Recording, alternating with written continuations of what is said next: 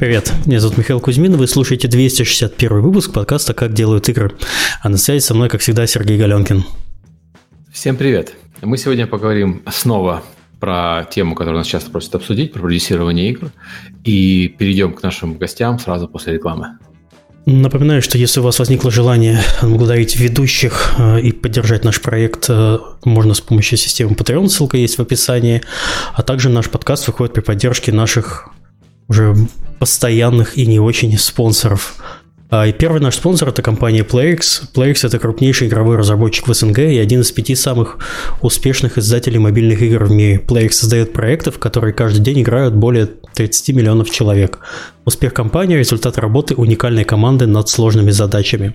PlayX уже, PlayX уже более тысячи сотрудников, половина из которых трудится удаленно из разных точек мира. Если вы хотите стать частью крутой команды, тогда заходите на сайт job.playx.com и выбирайте вакансию. Подкаст выходит при поддержке Завод Games. Завод Games – московская студия разработки игр. Прямо сейчас команда ищет младшего геймдизайнера без опыта работы. Подробности на сайте завод.games. Еще раз, завод.games. Подкаст также выходит при поддержке Game Insight. Game Insight – это ведущий разработчик мобильных игр для самой широкой аудитории по всему миру.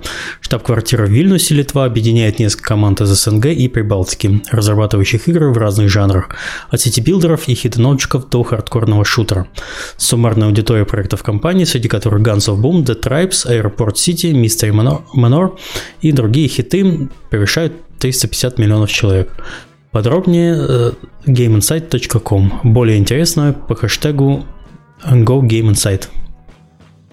Крупнейший разработчик игр на Урале приглашает на работу. Targem Games, авторы игры про сражение уникальных бронемобилей Crossout, космического онлайн-экшена Star Conflict и культовой RPG Ex Machina, ищут таланты от джуна и до лида. Если ты хочешь зарабатывать, делая игры, пиши на job at targem.ru или заходи на сайт targem.ru в раздел вакансий. Еще раз, job at targem.ru. Окей, давайте перейдем к гостям э, и познакомимся с э, нашими, ну, я бы сказал, э, и продюсерами. Продюсерами, да, веселыми, э, задорными продюсерами. У нас в гостях Сахнов Константин, управляющий партнер компании Datcroft Games. Всем привет, друзья. Павел Овчинников, продюсер One C Entertainment. Народ, привет всем. И Андрей Подопригора, исполнительный продюсер Tiny Build. Да, привет, привет. Какой же подкаст без Tiny Build? А. Конечно, никакой уже. С 1918 года. Давайте с э, гости у нас про себя расскажут. Константин у нас уже был пару раз, если мне не изменяет память. Да, мне очень повезло, я уже не первый раз с вами э, говорю на самые разные темы. Вот это очень круто. Да. Спасибо, что приглашаете. А, расскажи про себя еще раз для тех, кто не слушал предыдущие выпуски, представься, а, сколько ты лет занимаешься уже а, разработкой игр и чем, чем сейчас? Кажется, свой творческий а, путь. Ага, разработкой игр занимаюсь последние 13 лет. Ну, я бы сказал, даже разработкой и оперированием. Начинал карьеру с инди-разработчика. Мы делали с коллегой свою собственную браузерную игру это была браузерная MMORPG, инди. А, нам тогда никто не объяснил, что так делать не нужно, поэтому мы ее сделали, заработали на ней деньги и пошли работать в Mail.ru, собственно, поучиться у больших ребят, как на самом деле нужно правильно делать, как продюсировать. И это как раз был мой первый опыт продюсера. Потом работал в компаниях Panzar, Rocky Jump э, в качестве директора игрового департамента. И сейчас работаю в компании Datcroft Games – где мы делаем мобильный MMO Action Pixel Wars. Также пять лет назад открыл с коллегами образовательную программу менеджмент игровых проектов, где мы учим в Москве очно геймдизайнеров. Вот, как-то так. Спасибо. А, Павел? Да, ребят, привет. Меня зовут Павел Овчинников. Я производственный продюсер проекта под названием King's Bounty 2, о котором все уже наверняка слышали. Соответственно, у меня суммарный опыт э, работы в геймдеве около 10 лет, наверное, на данный момент. Э, я вырос, в принципе, приходил в индустрию рядовым геймдизайнером, ну и вот постепенно поднялся до продюсирования проектов. Э, собственно, последние годы я как раз занимаюсь активно продюсированием и производством проектов на Unreal Engine. И вот как бы на данный момент в 1С работаю над King's Bounty 2. Собственно, в процессе я более подробно расскажу именно про свою роль в команде, то есть про производственного продюсера как такового и так далее, что он делает, чем занимается, ну и вот Дальше расскажу вообще про продюсирование в целом, то, что знаю, умею и чем могу поделиться с аудиторией подкаста. Спасибо, Андрей. Да, всем привет. Э, я Андрей Подопригора. Э, э, как это по-русски? Исполнительный, да, продюсер? Да, исполнительный. Да, начинал я когда-то сто лет назад с программирования под десктопы, под консоли. Потом прошел большую фазу всего мобильного рынка, тоже от разработчика до основателя собственной студии Asteroids, с которой поработал, которую провел лет 10, а потом как-то так пересек, пересеклась моя профессиональная жизнь с Tiny Build, и меня туда засосало очень успешно. И сейчас я здесь занимаюсь э, продюсированием, по сути, производственной стороной всех игр, которые попадают в Tiny Build. И с командой продюсеров, которые я построил, мы вместе ведем, э, по сути, все проекты э, команды. Э, и это очень интересно, конечно, тоже. Да, как-то так.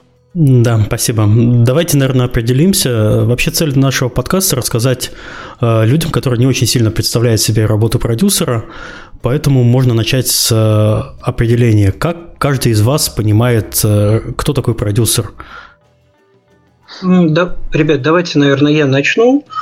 Э, соответственно, смотрите, то есть в моем представлении продюсер – это человек, который отвечает ровно за три вещи – в, целиком в компании. То есть, во-первых, это человек, который отвечает так или иначе за то, что деньги компании тратятся в правильном направлении. Вот, то есть, соответственно, что производится ровно тот проект, который должен производиться, проект, который принесет компании деньги, соответственно, который соответствует утвержденному вижену и так далее. А, соответственно, во-вторых, продюсер – это человек, который э, контролирует и следит э, то, чтобы все, что происходило в проекте, происходило правильно, ровно с целью вот э, достижения таргета, который я озвучил выше. Ну и, наконец, продюсер – это в какой-то степени центральный процессор, что ли, разработки, то есть человек, который отвечает вообще за все, что происходит в проекте в очень широком смысле. Вот. Ну, единственное, я сразу проговорю, что в данном случае я говорю скорее именно о производственном продюсере, то есть, вот, собственно, примерно та должность, которую сейчас занимаю я, то есть это продюсер одного производственного проекта. Поэтому коллеги, может быть, расскажут про свое видение продюсера на различных проектах. Коллеги? Да.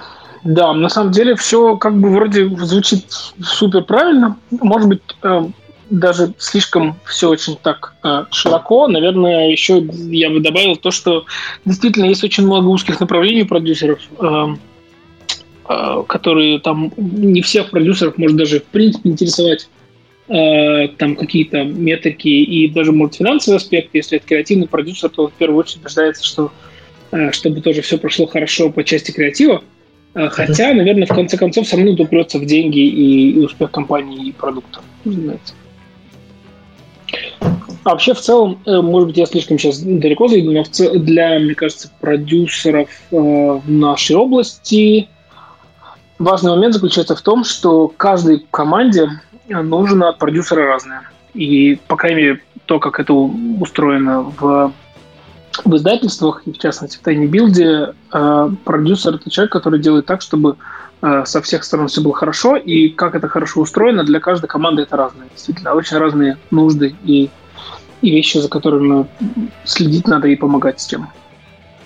Андрей, смотри, я здесь с тобой совершенно согласен. То есть, действительно, каждая команда требует от продюсера э, совершенно разных вещей. Ну, как бы я просто говорю именно, что в широком смысле задачей продюсера все равно так или иначе является выпуск проекта, э, который соответствует требованиям.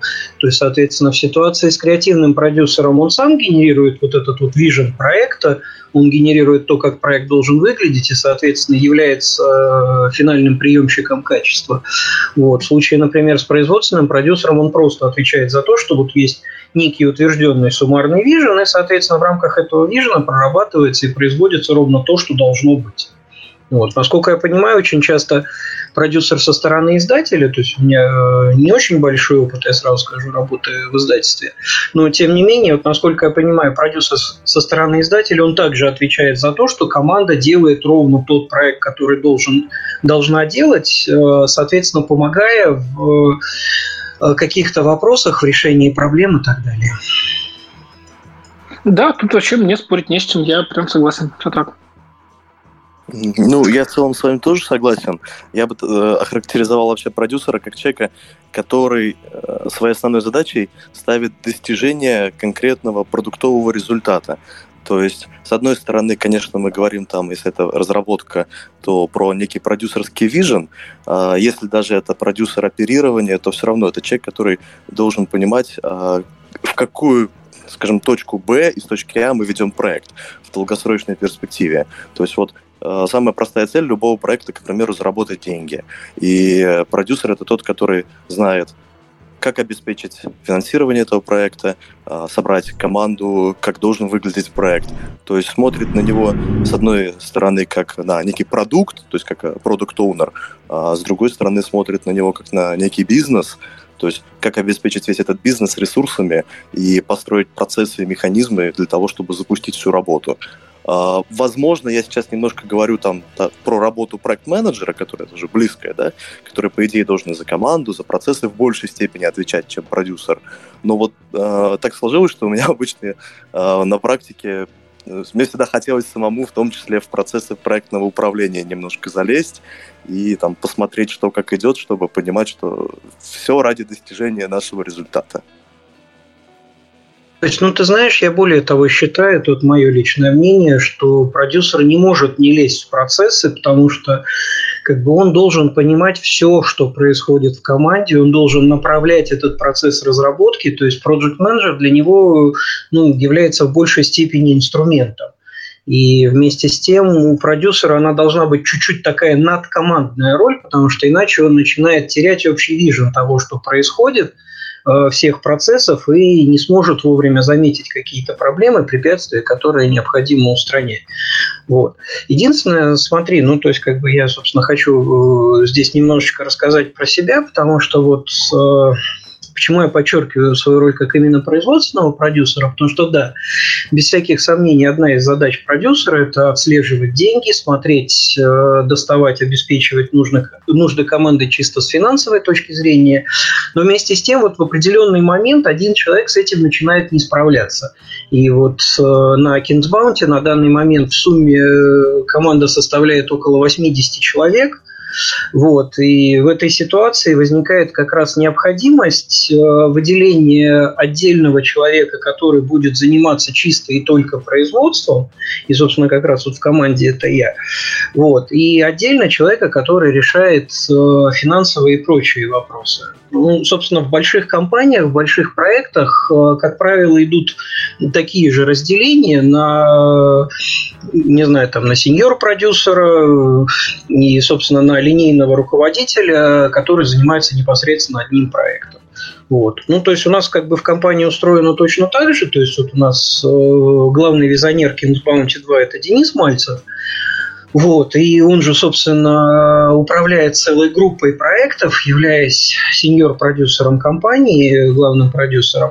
И на каждом проекте у него есть свой собственный линейный руководитель, который обеспечивает непосредственно работу и производство именно вот этого проекта, планирование и так далее. Ну, просто, ребят, тут как бы в какой-то степени вот э, то, что рассказывал Андрей, оно коррелирует, потому что когда есть э, у компании огромное количество э, проектов, соответственно, на каждый каждый проект выделяется свой человек. Вот. Ну, как бы, собственно, вот как-то так. А поподробнее про разделение видов продюсеров можете сказать? Кто, кто чем занимается? Угу. У меня вот такой по, по продюсерам был интересный опыт по разделению. А, почему я говорю интересный? Я мне повезло поработать в разных компаниях, там, в Мейле, в Рокете и вот сейчас в Доткрофте. И везде немножко разный подход. Скажем, когда я работал в оперировании в Mail.ru, там э, было очень похоже на то, что вот Павел сейчас описал. Есть там global продюсер, продюсер есть технический продюсер, есть креативный продюсер, то есть по неким направлениям. А в Rocket Jump была похожая, но немножко другая структура, когда есть один продюсер на проекте, всегда один проект, один продюсер. Но есть сопродюсеры, то есть люди, которые получили определенный набор возможностей и полномочий по конкретному направлению. То есть такие как бы что-то между экспертом и лидом, а, но при этом как бы вот ответственность 100% на них. Там сопродюсер по там арту или по какой-то тоже технической части. И они работают вместе, скажем, там, ну, условно назовем это триумвиратом над одним проектом. И То, что ты описываешь, на самом деле получается просто ответственный художник такой. То есть не совсем продюсер, а просто самый ответственный из художников в таком команде. Да, очень, очень похоже, да. То есть, э, да, я тоже а... хотел. Мне показалось, что по сути определяете роль продюсера. Как только кому-то выдается ответственность, так это что сразу продюсер получается? А, их назвали сопродюсеры, то есть люди, которые а, за некое направление отвечают ну, условно максимально полностью. То есть э, нет там одного художника, который сразу отвечает и за арт-стиль, и за процесс производства, потому что когда проект большой, там, ну, скажем, более 100 человек, это довольно тяжело делать. Поэтому там был арт-продюсер, э, арт-менеджер, и то есть у каждого была некая своя зона ответственности. А там сопродюсер, он отвечал за все условно. Ну, то есть скорее это такая некая иерархическая больше идея. Ну, то есть, Миш, смотри, я тут хочу, наверное, дополнить э, Костю, потому что очень часто выделяет арт-продюсера не как лид-художника, не как человека, ответственного за арт-стиль или что-то еще, а человека, который в первую очередь ответственен за сам процесс производства арта в целом. То есть это скорее, ну, не знаю, нечто среднее как раз между арт-менеджером, э, арт-директором. То есть это действительно человек, который просто вот отвечает за то, что арт целиком э, производится согласно правильным пайплайнам. Арт производится в правильные сроки, арт э, удовлетворяет потребностям по качеству и так далее. То есть очень часто этот человек может не выполнять именно арт-директорские функции или функции художника, но он отвечает именно за то, что весь арт производится именно так, именно тогда и именно столько, сколько надо. Вот. В общем-то, собственно, технический продюсер, э, о котором упомянул Костя, он занимается тем же самым по программированию, что есть отдельный лид-программист, но при этом есть технический продюсер, который отвечает именно за то, что в правильное время будут разработаны правильные документы, что, соответственно, весь процесс производства любой фичи, он тоже будет идти э, по технически правильным пайплайнам и так далее. Ну, то есть в широком смысле я бы сказал, что вот арт-продюсеры и техпродюсеры – это люди, ответственные именно за пайплайны целиком и за правильность производства. Что-то я нас слушаю, э, про что мы говорим, чем занимается продюсер, какая-то жуткая скукотища со, со, со стороны звучит, как будто прям ужасно не, не креативная, прям скучнейшая работа. долю юмора, Андрей, давай. А как же, а как же это, как же это я вот работаю, и мне прям кайфово. Че, вот с чего, интересно, я каждый день кайфую, если по факту это превращается в такую скукотищу? Um, не, ну похоже, ну да, оно просто звучит так скучно, потому что много там процессов, действительно, слежения за тем, что все было хорошо, а самый кайф, на самом деле, в работе с командами, которые придумывают крутые вещи, и каждая команда тебя чем-то удивляет, а идет своим путем, и ты, в общем, с ними просто в каждодневном таком процессе э, ну, подпитываешься под тем, что вот, соответственно, мы вместе делаем. Наверное, в этом дело. Хорошо, да, смотри. Я чуть-чуть съехал да, Не-не-не, ты поехал в правильном направлении. Смотри, вот э, здесь вот, ребята, что Павел, что Константин, это продюсеры, они находятся внутри команды. Ты как человек, который uh-huh. работает э, в команде внешнего издателя, э, что у тебя еще привносится к этому процессу? По, процесс коммуникации точно отличается. Нельзя uh-huh. подойти и подзатыльник дать.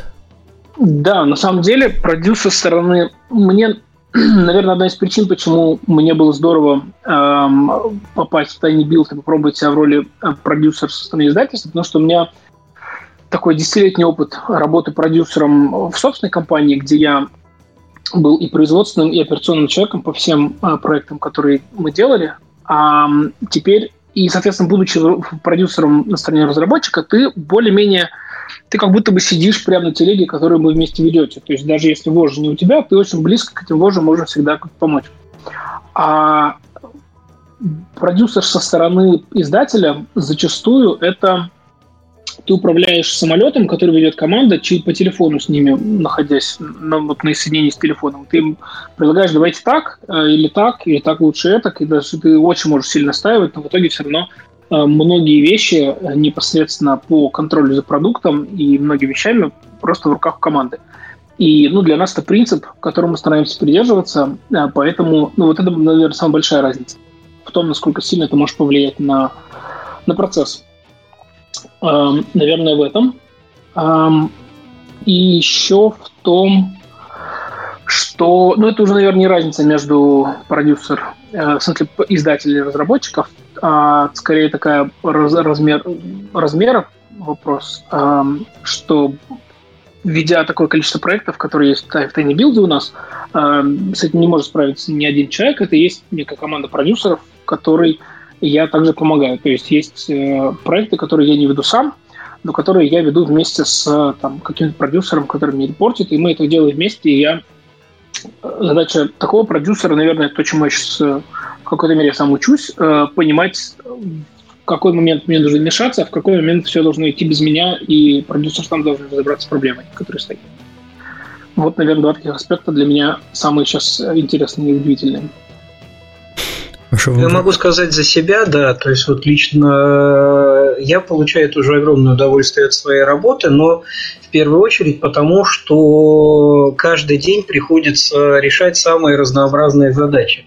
То есть мне в целом доставляет большое удовольствие переключаться между отдельными задачами, и вот как бы на уровне производства продюсеру приходится каждый день решать миллионы самых разных задач, там, не знаю, от э, какого-то какой-то элементарной проблемы до очень серьезных э, тасков. Ну, то есть вот на прошлой неделе, я точно помню, у меня один день мне пришлось в течение двух часов решать одновременно задачу, стоит ли определенным юнитам выдавать нужные обилки. После этого мне пришлось э, решать вопрос настройки э, звукового environment в проекте и потом еще какие-то фичи. И вот само вот это вот переключение между задачами, оно собственно, для меня является основным кайфом в работе.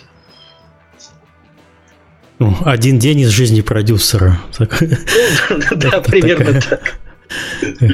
Вот это, кстати, сложный момент на самом деле, потому что а, то, что сейчас э, Павел поднял э, такую проблему, я бы назвал это проблемой, а, потому это то, с чем продюсер сталкивается каждый день. Я вот очень люблю делать игры, но моя задача, она не только в том, чтобы игру сделать, а в том, чтобы скорее построить некие бизнес-процессы, нанять правильных людей, которые будут заниматься геймдизайном, правильных крутых программистов. Но каждый момент времени вот хочется прийти самому, поковыряться в этом геймдизайне. Мне кажется, ой, ну я-то знаю, как делать, я же уже столько лет это делаю. Вот это прям очень ошибочная мысль, которую я постоянно стараюсь от себя гнать.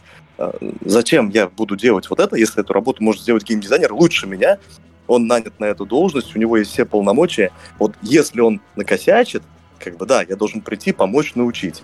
И с этой точки зрения, по идее, для меня главное это выстроить процессы так, чтобы я хорошо знал и понимал, что же делают все люди в моей команде. А, нужна ли кому-то помощь, или наоборот, нужно не вмешиваться, дать им возможность что-то делать. Это очень сложно, потому что хочется прийти и руками что-то делать самому постоянно. И бить себя потом да. по рукам за это.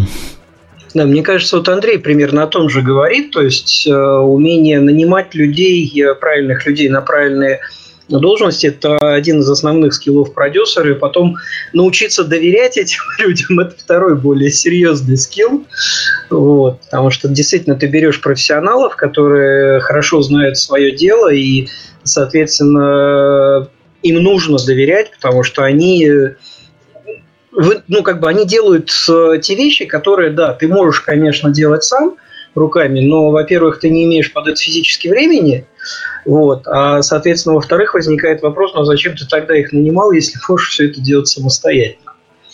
Вот.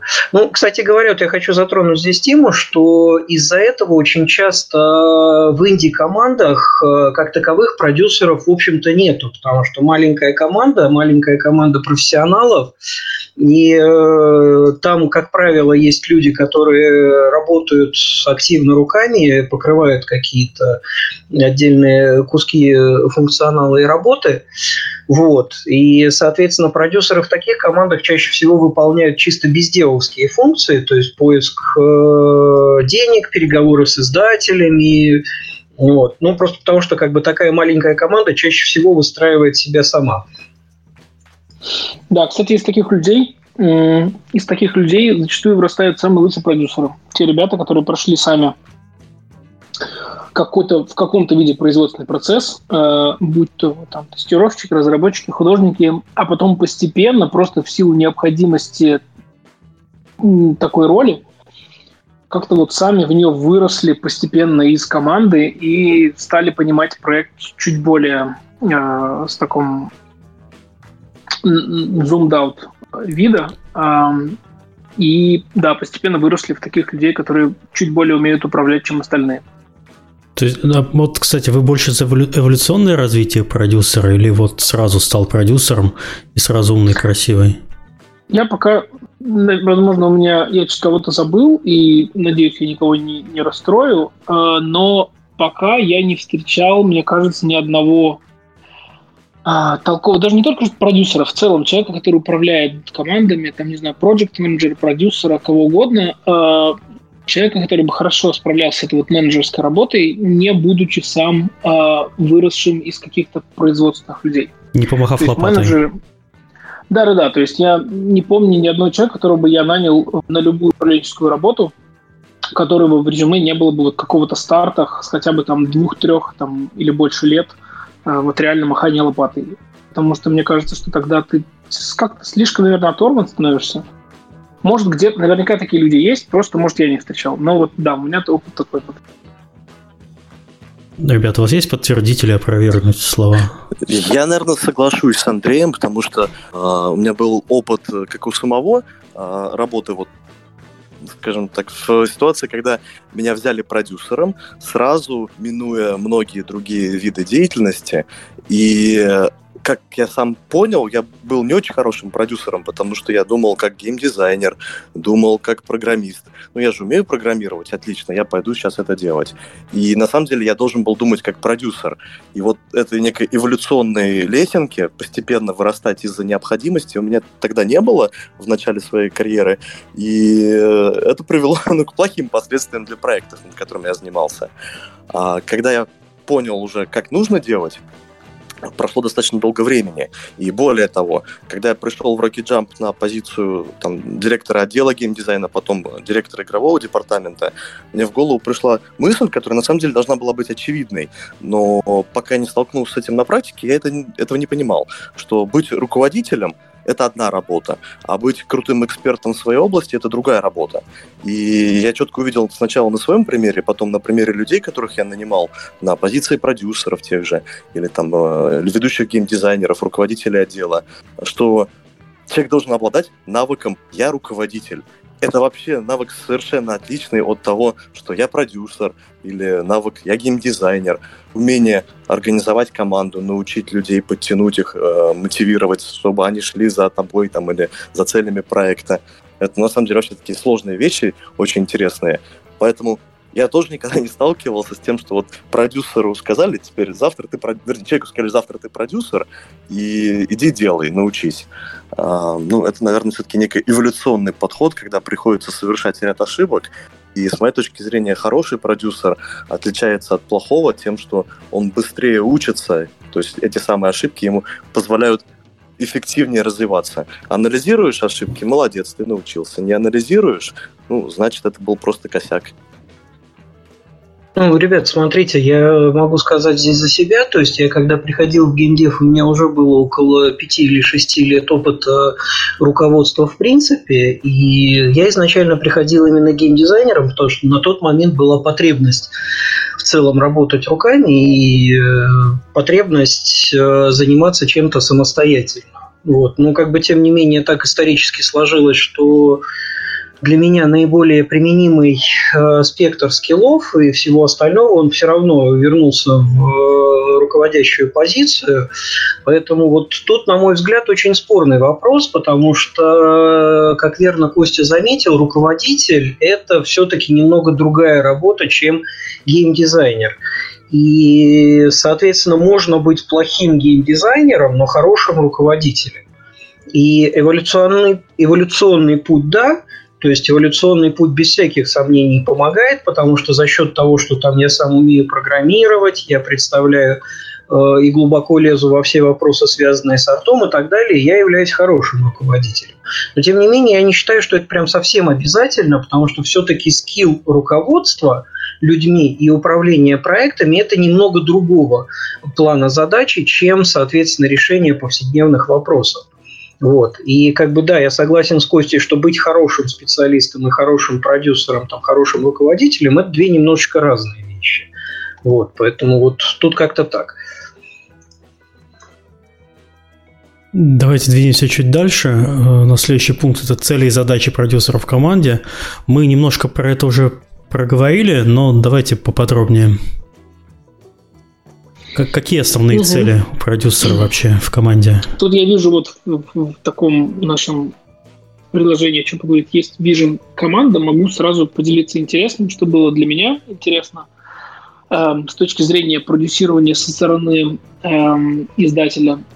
Я не, наверняка не все издатели работают так, но у нас э, как-то так мы пришли к тому, что для эм, Tiny Build э, идеальная ситуация это если vision команды находится vision игры, которая делается, э, ее главным владельцем и двигателем э, эволюционером является именно команда. То есть для нас идеальная ситуация, если команда сама понимает, какую игру идеальную они хотят сделать, и прям вот очень упорно к этой цели э, копают. Если ну как команда может вижу... это понимать? Это обычно же в голове кого-то одного, а потом команде он просто это доносит. Ну да, то есть это обычно, это, кстати, разные команды бывают. Бывает это один человек, который понимает вижен, и вся команда ему просто говорит, да, мы в тебя верим. Либо это бывает э, иногда коллективный эфорт такой, когда просто вижен это какой-то, там, есть там 3-4 человека, которые понимают вроде как лучше всего, что они хотят делать, и все вопросы решают более-менее вместе. Я имею в виду, что просто вот этот вот эм, двигатель прогресса по виджину игры находится внутри команды, а не внутри нас. То есть не, если я вижу, что на каком-то проекте продюсеру приходится вмешиваться в вижен игры и говорить, ребят, тут вот у вас недостаточно качественно, здесь вот этот поворот сюжетный выглядит странно, а вот здесь презентация плохая, и вообще в целом он начинает уже влезать такие не косметические аспекты, а, а вопросы такие корневые вижены игры, это прям для нас уже плохой сигнал, значит, что вот, в принципе команда собирается сделать то, что Э, возможно, будет неправильно воспринято рынком, возможно, будет не очень успешным и так далее. И мы уже должны влезать в это и пытаться это подчинить, э, ну, исходя из нашего уже понимания. Но вообще идеальная ситуация, те команды, которые мы пытаемся искать, это те, в которые мы, поняв вижен которых, мы в него поверили и сказали, да, вот то, что вы сейчас себе видите, оно имеет потенциал. Мы вам поможем. Поехали вперед. Поэтому эм, да, это я к тому, что в общем и целом работа продюсеров в плане работы с командой по Vision – это быть таким саппортером а, и чуть-чуть, может быть, направителем, ну, направляющим таким человеком, который может а, помочь команде сделать выбор между А и Б просто на основании своего опыта и понимания того, что он лучше знает рынок, чем они, а, и видит такую чуть большую картину, чем разработчик. Но если нужно влезать уже в детали и прямо начинать самим рулить, не дай бог, вмешиваться продюсеру еще и в в микроменеджмент, там, в то, как команда менеджерится, как процесс устроен, это уже прям такое, либо только для очень опытных команд, либо для ситуаций, которые уже прям такие красный флаг, и, в общем, что-то на проекте не идеальное. Андрей, а при этом у вас есть э, продюсер на стороне команды? Или вот ты как э, человек со стороны оперирования полностью, условно, э, все продюсирование берешь на себя? А, со стороны команды это, кстати, может по-разному называться, и нет никаких формальностей, конечно же почти всегда это какой-то один или несколько человек, которые являются такими point of contact. То есть тем, это те ребята, которые в команде выделились. Либо это овнер, э, там идеи, либо это head of studio, либо это директор этой команды, либо это просто какой-то так сложился процесс в командах, которые более плоские по структуре. У нас есть команды, которые, например, там 4-5 человек, которые имеют все равный вес, но просто нам удобнее общаться с каким-то одним или двумя людьми, по всем вопросам, а потом они уже какие-то вещи решают внутри себя, чтобы э, быть всем на одной волне. А, да, но тем не менее какой-то какой контакт это, конечно, важен какой-то один человек, который там занимается непосредственно ведением всего процесса. Такое везде, конечно, есть. спасибо, понятно. В общем, в целом я бы хотел дополнить Андрея. То есть, э, Сереж, смотри, во-первых, действительно далеко не всегда бывает так, что есть один единственный носитель Vision, Vision в команде. То есть бывает так, что Vision – это результат некоего синтезного труда всей команды, и часто от э, изначальной вводной, данной каким-то визионером, э, Vision благодаря усилиям команды трансформируется.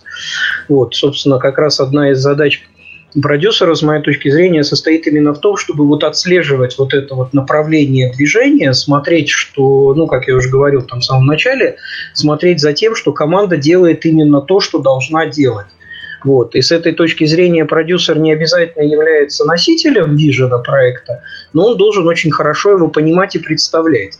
Вот. Э, соответственно, потому что именно вот этот вот корневой вижен позволяет отслеживать направление движения проекта и смотреть, что команда делает то, что должна делать.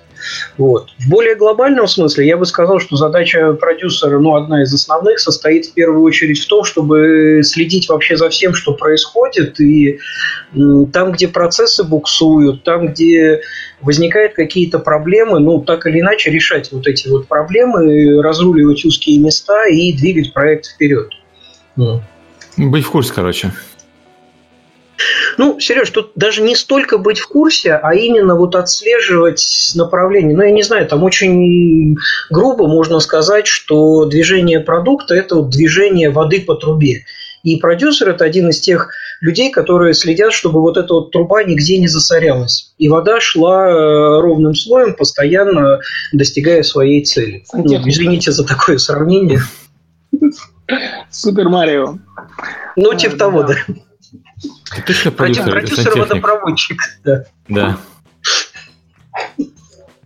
Вот мы и выработали новую классификацию продюсеров.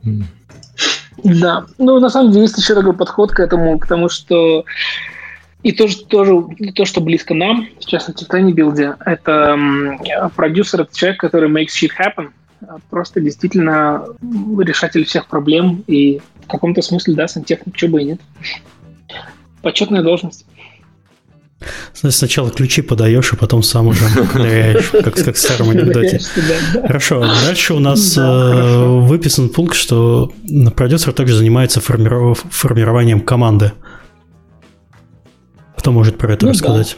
Да, да ну, а, чуть могу про наш опыт. Бывает ситуация, когда у нас есть э, человек, который не буду сейчас отдаваться подробности конкретно команд, но бывает такое, что есть человек, э, который человек-оркестр, который может вроде как сделать игру, но мы понимаем, что в таком виде он ее будет делать достаточно долго, да и вообще может получиться не очень, потому что люди имеют смысл выгорать, терять немножко там фокус так далее, так далее. И мы, э, в общем, вместе с таким человеком собираем э, в ручном режиме, мы собираем команду, и проект в плавание вот уже в такой команде, которую, в общем-то, собрали э, продюсер э, с нашей стороны вместе с э, вот, э, владельцем оригинальной идеи. И пока вот я видел таких несколько примеров, это работает прям потрясающе хорошо. Если все сделано правильно, и люди изначально собирались э, по правильному, э, то результаты прям пока очень радуют.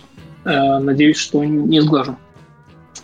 А, ну или да, или бывает ситуация, когда нужно усилить. А, например, ты видишь, что какие-то части прям сильно провисают, будь то арт, будь то технологическая часть и так далее. Тоже это задача продюсера помочь какие-то привлечь компетенции снаружи, либо прям человека в команду найти, либо каких-то экспертов на время подключить на какой-то контрактной основе.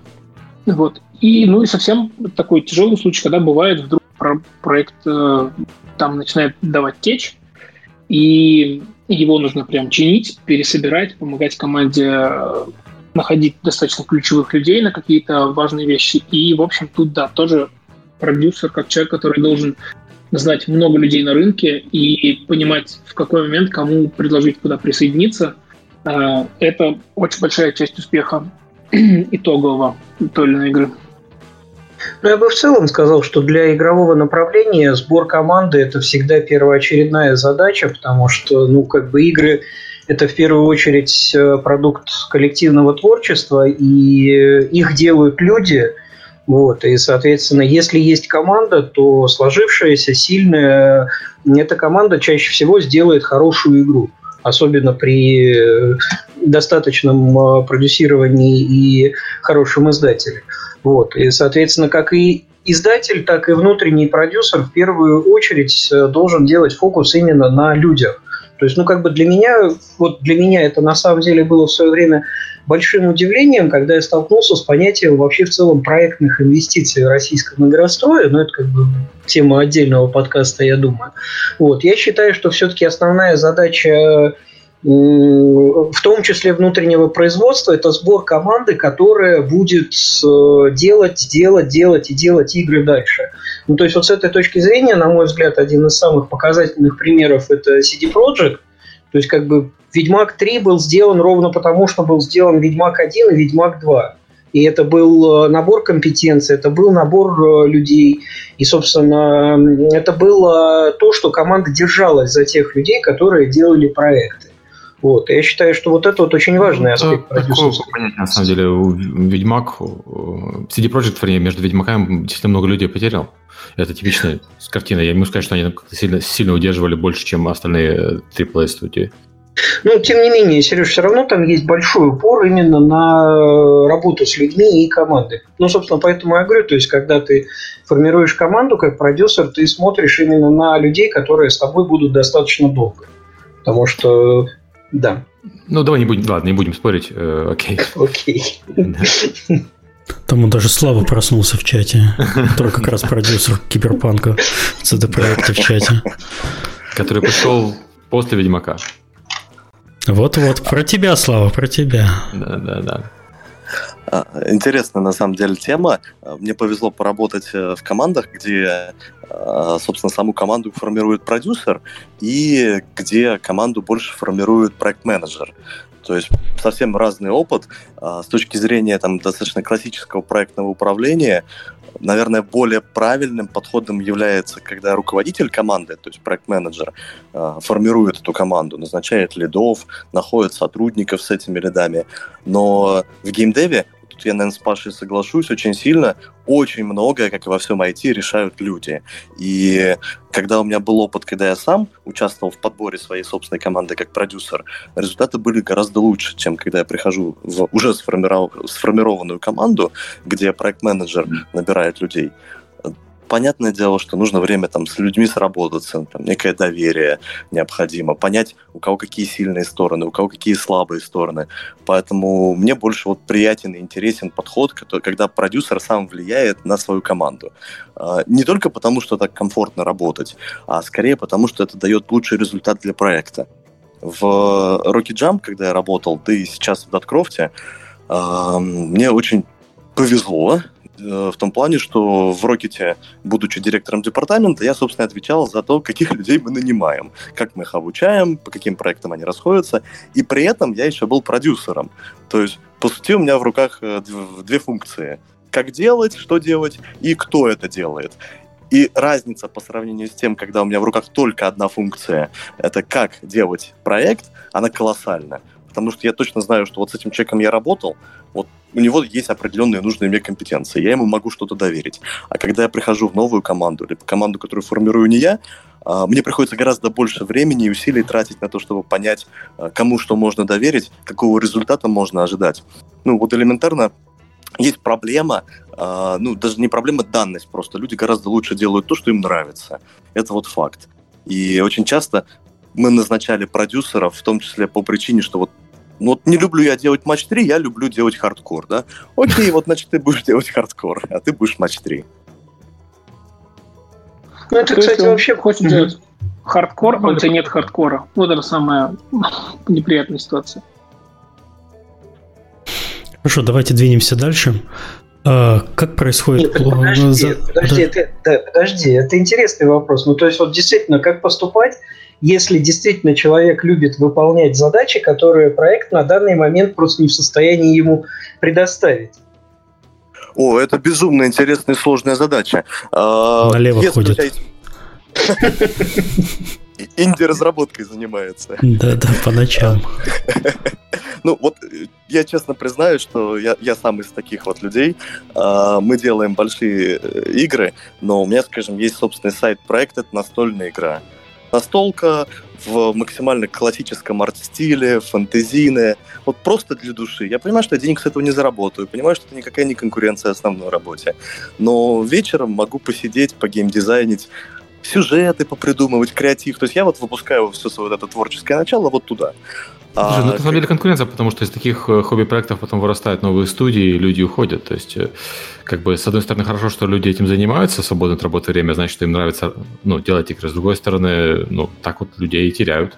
Да, поэтому я выбрал настолку, чтобы понимать, что он как бы я точно прочитал, что в этом бизнесе нет денег. я все, что туда проинвестирую, это порядка там 3-6 миллиона рублей. Вот примерно столько же через два года я отобью все, отлично. Мы, мы просто поработали для души. А так была практика интересная, когда мы, скажем, человеку, который ну, явно не хочет работать над определенной игрой, а, давали обещание, что вот ты сейчас поработаешь над ней, скажем, полгода, через полгода у нас откроется проект, и мы тебя приоритетно рассмотрим на этот новый проект. То есть, если у компании есть возможность предложить человеку что-то, что ему будет интересно, ну, конечно, это круто сделать. Ну, естественно, опять-таки, в рамках возможностей компании. Ну да, это обычно плюс э, компании, у которых больше возможностей, э, больше команд, больше вариантов. А маленьких командах с этим сложнее. С другой стороны, в маленьких командах зачастую работает такая ситуация, что люди э, остаются работать не только потому, что их прет конкретный продукт, который они делают, а их прет команда. То есть, если они именно горят изначально успехом команды, то это тоже может далеко тебя увести в плане того, что э, ну, не так критично становится то, что ты делаешь сейчас, а скорее тебя интересует то, куда команда придет через год, два, три. Плюс в маленьких командах у тебя больше разнообразия задач и меньше специализации. Угу, тоже, тоже может гораздо да, больше удовольствия и интереса от работы. Ну, кстати, да, я вот здесь вот согласен, то, что в небольших командах есть достаточно большие спектры задач. Хотя, с другой стороны, вот могу привести как оппозитный пример то, что у нас происходит в Bounty. Ну, то есть сам по себе проект громадный, и возможностей для роста, в том числе горизонтального и вертикального, их достаточно много. Потому что просто направлений, которые могут так или иначе заинтересовать человека, достаточно много. Есть огромное количество людей, у которых можно учиться – и это тоже является фактором, то есть когда человек не просто остается в команде, потому что ему есть у кого учиться. То есть есть э, у кого получать опыт, получать компетенции и так далее. Вот в этом аспекте, конечно, подбор команды это особенно важно смотреть, потому что ну, а на моей практике действительно происходит так, что команду собираешь из крутых лидов, они составляют костяк, и за ними просто дальше идут люди – как бы вот этот вот костяк начинает обрастать вокруг себя дополнительными сотрудниками. Да, это тоже, кстати, очень важно, когда у тебя есть э, крутые специалисты, за которыми хочется идти исследовать. Это очень сильно мотивирует команду и в том числе выполнять какие-то там более рутинные задачи, потому что они понимают, что я, я учусь у крутых специалистов. Это прям мега бонус.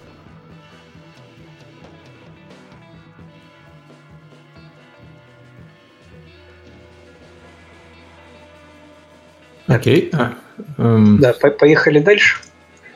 Мы поговорили про вижен, мы поговорили про, планир... про планирование, контроль сроков и финансов. Такая тема болезненная. Вот это вот, да, кстати, интересная тема, потому что, как мы говорили, в обязанности продюсера в том числе входит контроль фактически продукта, который был выпущен, э, в смысле, который будет выпущен. Вот. И, соответственно, одной из основных задач продюсера является полный контроль происходящего, в том числе, соответственно, что продукт будет выпущен в срок. Мы как раз перед подкастом с э, Михаилом говорили по этому поводу, что иногда важно выпустить все это вовремя, чем долгое время полировать, э, дорабатывать какие-то вещи. Вот. И, собственно, продюсер – это один из тех людей, которые принимают решение о том, что вот на данный момент продукт можно выпускать. Или его нужно выпускать именно сейчас, потому что есть требования рынка, есть какие-то конкурентные конкурентная информация и так далее. Вот. Потому что многие продукты нужно успеть выпускать вот строго в определенные промежутки времени, когда они будут оптимальны с точки зрения заработка и всего остального. Скажите, это Сергей с Fortnite? Ну, ты знаешь, тут как бы на каждый, да, на каждый пример есть контрпример. Да, исключение, да. Но, тем не менее, я все-таки считаю, что задача, одной из задач продюсера следить за тем, чтобы за э, заданные сроки был выпущен продукт надлежащего качества. И он сам определяет этот баланс, я так понимаю. Ну, по сути, да. Вот тогда интересный вопрос получается. А чтобы продюсер мог принимать э, решение, когда выпускать проект, одна из, э, условно, там, большого количества списка информации, которая ему нужна, это э, понимание финансовых потоков компании, то есть э, когда нам нужно зарабатывать те или иные деньги, сколько стоит наша команда, чтобы он мог условно некую бизнес-модель этого проекта просчитать, не, не только там стоимость маркетинга, привлечения трафика, но там расходную часть. И тут вот, конечно, гораздо удобнее продюсеру, если он является там топ-менеджером, у него есть доступ ко всей этой информации. И мне кажется, полнота принятия решения получается гораздо выше, чем если он просто условно ориентируется только на некую там рыночную ситуацию, насколько адекватно сейчас выпустить продукт. Потому что понятное дело, что мы все все равно ошибаемся. И там может казаться, что вот сейчас выпустить продукт очень там рисковое дело. А, или наоборот, нужно скорее-скорее выпускать. И не, никогда ведь не угадаешь на 100%, это все венчур. Ну, по поводу э, времени запуска проекта можно как минимум следить за тем, что выходит на рынке в данный момент. Я бы никогда не стал запускать проект в один день с, скажем, с Call of Duty новым. Потому что да, просто это, вы это... не сможете перебороть Э, внимание игроков прессы, да. У... С другой стороны, знаешь, вот я смеялся над Untitled Goose Game, которая вышла одновременно с Зельдой на свече.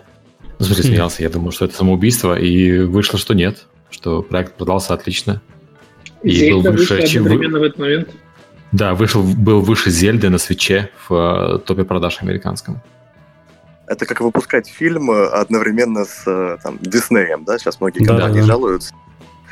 Ну, и к тому, что такие случаи, ну, это понятно, что скорее исключение, ошибка выжившего, но вот у ребят получилось с гусем. Вот у нас тоже был такой пример, когда с одной стороны мы запускали 4X-стратегию и это на мобильный рынок, и это было очень такое опасное решение, потому что э, был Game of War тогда, были игры Плариума, и стоимость трафика была сильно перегрета. А с другой стороны мы запускали Батлер, казалось, рынок батлеров тоже был достаточно перегрет. Нет, все было очень успешно и хорошо.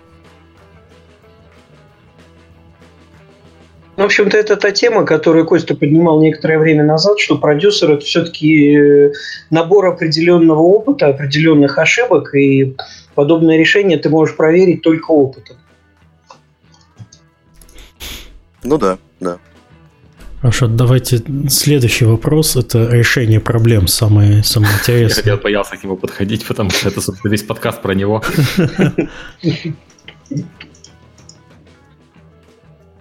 Не, ну вот тут э, я хочу вернуться к теме, которую мы обсуждали некоторое время назад, то, что продюсер должен э, достаточно хорошо представлять все, что происходит, и, соответственно, он должен быть э, более или менее компетентным практически в каждом аспекте разработки.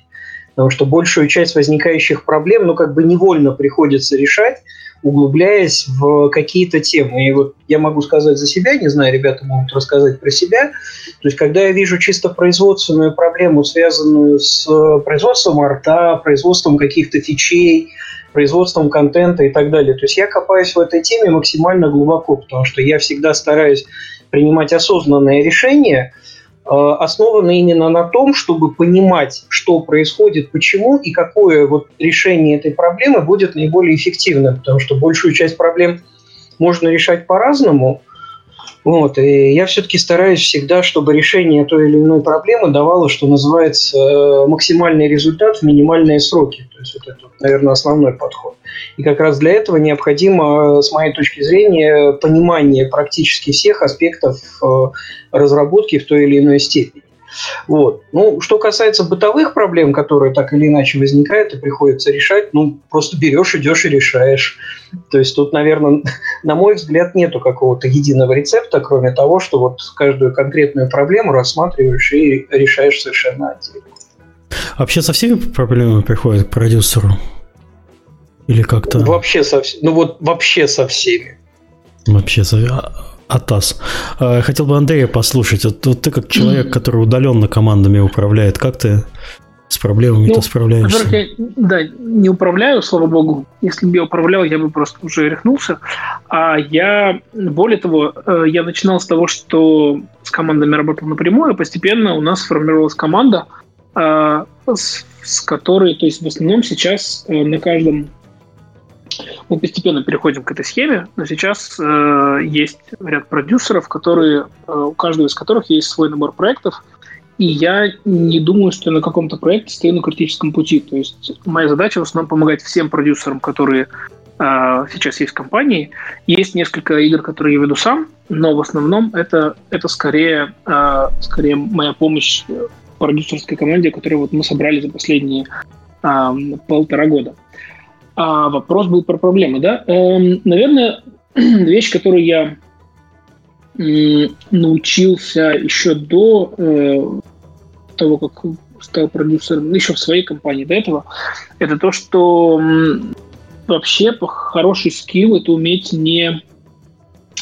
Понятно, что иногда к тебе ко всем проблемам приходят к тебе, но понятно, что решать ты все не должен. Есть люди, которые решают их гораздо лучше. И эм, зачастую хороший скилл – это человек, у которого есть проблема, соединить с другим человеком, который эту проблему может решить, и полностью из нее самоустраниться. А, и это принцип, который, если ты научишь этому принципу свою компанию, свою команду, то потом прям жить становится сильно легче, когда люди, прежде чем прийти к человеку, которым, не знаю, формально является начальником, а, руководителем, эм, прежде чем идти туда, если ты видишь, что эта проблема может быть решена с кем-то другим в компании, кто это понимает, ты просто идешь и там ее решаешь. А, потому что, в общем-то, в некоторых ситуациях прийти ко мне и задать вопрос – это просто лишняя трата времени. А, человек, там, будучи продюсером, сам понимает, или там тимлит, сам понимает, что, в общем-то, наверное, придет к другому человеку, который уже непосредственно такой проблемой сталкивался и умеет ее решить. Такой более, чуть более горизонтальный способ решения проблем, я бы так это назвал. Еще помогает разница в часовых поясах. Ты вроде проснулся, а уже проблемы все половина команды сама порешала. Это, это полезная правда, штука. Ну, кстати, вообще в целом, конечно, про проблемы это правда, что этого, наверное, кто-то из ребят говорил, то ли Костя, то ли Паша, о том, что одна из причин, почему интересно быть в этой роли, то, что, в общем, каждый день ты сравниваешь, сталкиваешься с разными вещами. А, и, в общем, разнообразие не дает тебе заскучать. Вот. А, и поэтому... Я хотел другое сказать про проблемы. Черт. Ладно, сейчас вспомню, пусть другой поговорит. Ну, я, кстати, как раз хотел сказать э, то, что сказал Андрей. То есть одна из основных задач состоит в том, чтобы начать делегировать ответственность э, за решение проблем. И, соответственно, вот когда к тебе приходят люди, все-таки ты в первую очередь оцениваешь, может ли быть эта проблема решена без тебя. Соответственно, если может, то ты приводишь конкретно человека, ну, фактически выполняя роль такого коммуникатора внутри команды, ну вот, и постепенно настраиваются, выстраиваются вот эти вот горизонтальные связи между людьми внутри команды, и да, время постепенно начинает освобождаться. А, вот все, что касается делегирования, на самом деле я тоже соглашусь с коллегами, очень важный скилл для продюсера, как и для любого руководителя. Фактически продюсер является одним из э, руководителей команды. И на практике проблема главная, с которой я столкнулся, это а как быть уверенным всегда в том, что те задачи, которые ты делегировал, действительно выполнены там, в нужный срок, в нужном качестве. Одно дело, там, ты понял, что убедился, что человек понял твою задачу, а другое дело иметь постоянные каналы связи, какие-то, может быть, промежуточные этапы проверки, а, либо еще какие-то каналы по которым ты понимаешь, что все идет хорошо. И вот это некий такой продюсерский стресс, когда ему нужно держать под контролем очень большое количество разных задач, которые делает не он, а в том числе даже делегированных.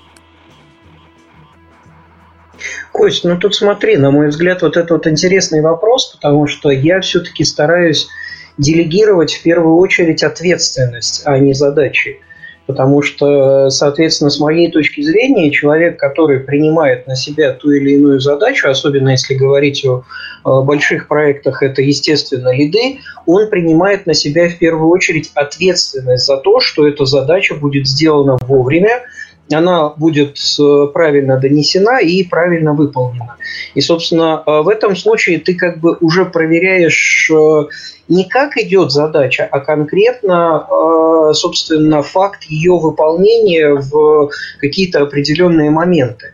Вот. И, собственно, к этому приходит постепенно работа с людьми, особенно работа с лидами, к тому, что они отвечают за выполнение задачи. И если человек не в состоянии взять на себя ответственность за то, что задача будет выполнена, ну, наверное, он не очень хороший лид. Ну, то есть, вот я, по крайней мере, так это воспринимаю. Кстати, да, вот Костя сказал да. про, ты сказал, Костя, про продюсерский стресс, о том, что как там все выполнено. В общем и целом, если действительно, вот как говорит Паша, мне кажется, подружу ваши э, точки зрения тем, что если человек, которому ты делегировал, с которым ты работаешь на каждодневной основе по тем или вещам, если ты видишь, что у него есть, ну, в каком-то виде, не знаю, может, плохо звучит, стресс за то, что он чувствует свою ответственность, и у него прям подгорает немного, если он видит там хождение сроков или что-то где-то сделано не идеально. Если ты видишь, что он прям задачу овнит с точки зрения, что ему не посрать, то все отлично. Значит, задача все в порядке, вряд ли ты смог бы сделать сильно лучше, только, там, не знаю, может быть, чем-то советом каким-то со своего опыта. Вот, это, наверное, главный показатель. Ну да, я согласен с Андреем, потому что вот э, в нашей ситуации, например, когда под руководством проекта размером на 80 с лишним человек э, проверять задачи каждого конкретного человека уже просто нет физической возможности. Вот, и поэтому выходишь именно на уровень делегирования полномочий и ответственности на лидов. А, да, с этим я тоже безусловно согласен. То есть э, вообще проверять даже задачи там какие-то, э, может быть, э, лидовские. Ну, я на практике обычно этого не делаю. А, я скорее выстраиваю некий процесс, когда есть набор условно вводных данных в фичи-листе, который превращается в roadmap. Я контролирую, просматриваю roadmap, потом смотрю этапы, как он выполняется в течение там, спринта или как-то иначе со стороны команды, и потом делаю приемку билда. Вот. Но э, одна из проблем в том, что, окей, вот сегодня все хорошо, а там в следующий раз у нас есть какие-то косяки.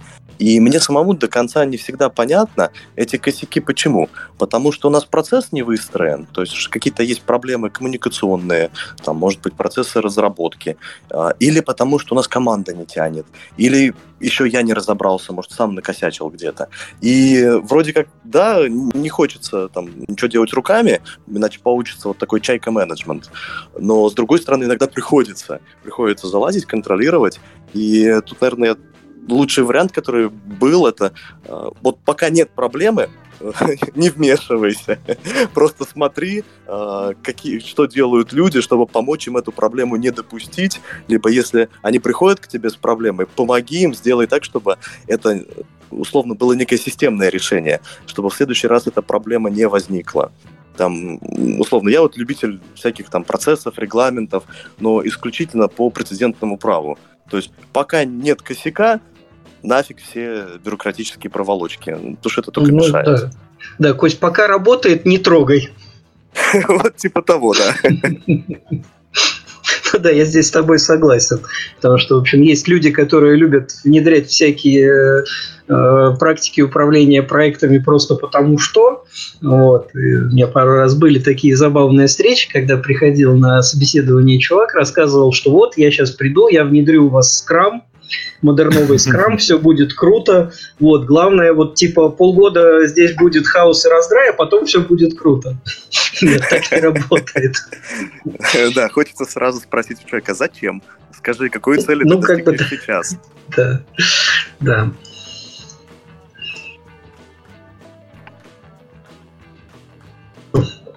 Переходим да. дальше. Да, к интересной да, давайте пойдем в прототипирование, потому что хорошая тема, важная. Угу, угу. Вот, ну, собственно, да, я как раз тоже хотел поговорить по, прототипирование, и в этом аспекте, там, вернусь в нашем списке чуть-чуть назад, это формирование USP для продукта. И я скажу, почему считаю это важным, потому что прототипирование, оно достаточно тесно связано с двумя понятиями, которые оперирует постоянно продюсер. Это соответственно, продюсерские ножницы, о которых мы поговорим чуть попозже, и, соответственно, с понятием как раз прототипирования. Потому что, с моей точки зрения, любая игра, она, ну, как бы, так или иначе обладает строго определенными конкурентными преимуществами, то есть, собственно, вот тем самым USP. И при создании продукта фокус должен быть именно на них первую очередь. И, соответственно, вот, например, то же самое геймплейное прототипирование, оно в первую очередь должно акцентироваться на тех аспектах геймплея, которые являются USP продукта. Вот. И я, допустим, э, в бытность работы в издателе как раз сталкивался с ситуацией, когда приходили питчи проектов из разряда USP, там, ну вот у нас будет суперреалистичная графика, например. Зачем? Почему? Почему вот эта вот фича является USP? Блин, сейчас супер реалистичная графика, ну, блин, в каждом втором, третьем, пятом, пятнадцатом проекте и так далее.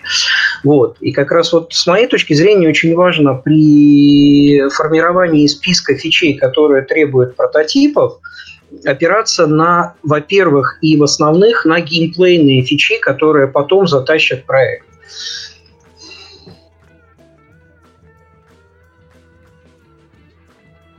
Ну, я, я, я, наверное, тоже соглашусь. А, вообще с USP сейчас, наверное, тяжеловато. Когда думаешь над новым каким-то проектом, а, всегда такой, ну, вот а у нас будет э, перемещение как в Героях Меча и Магии, боевка как в Героях Меча и Магии, и вообще мы сделаем новый Warcraft. Вот, и такой понимаешь, что твои USP были сделаны 20 лет назад. Конечно.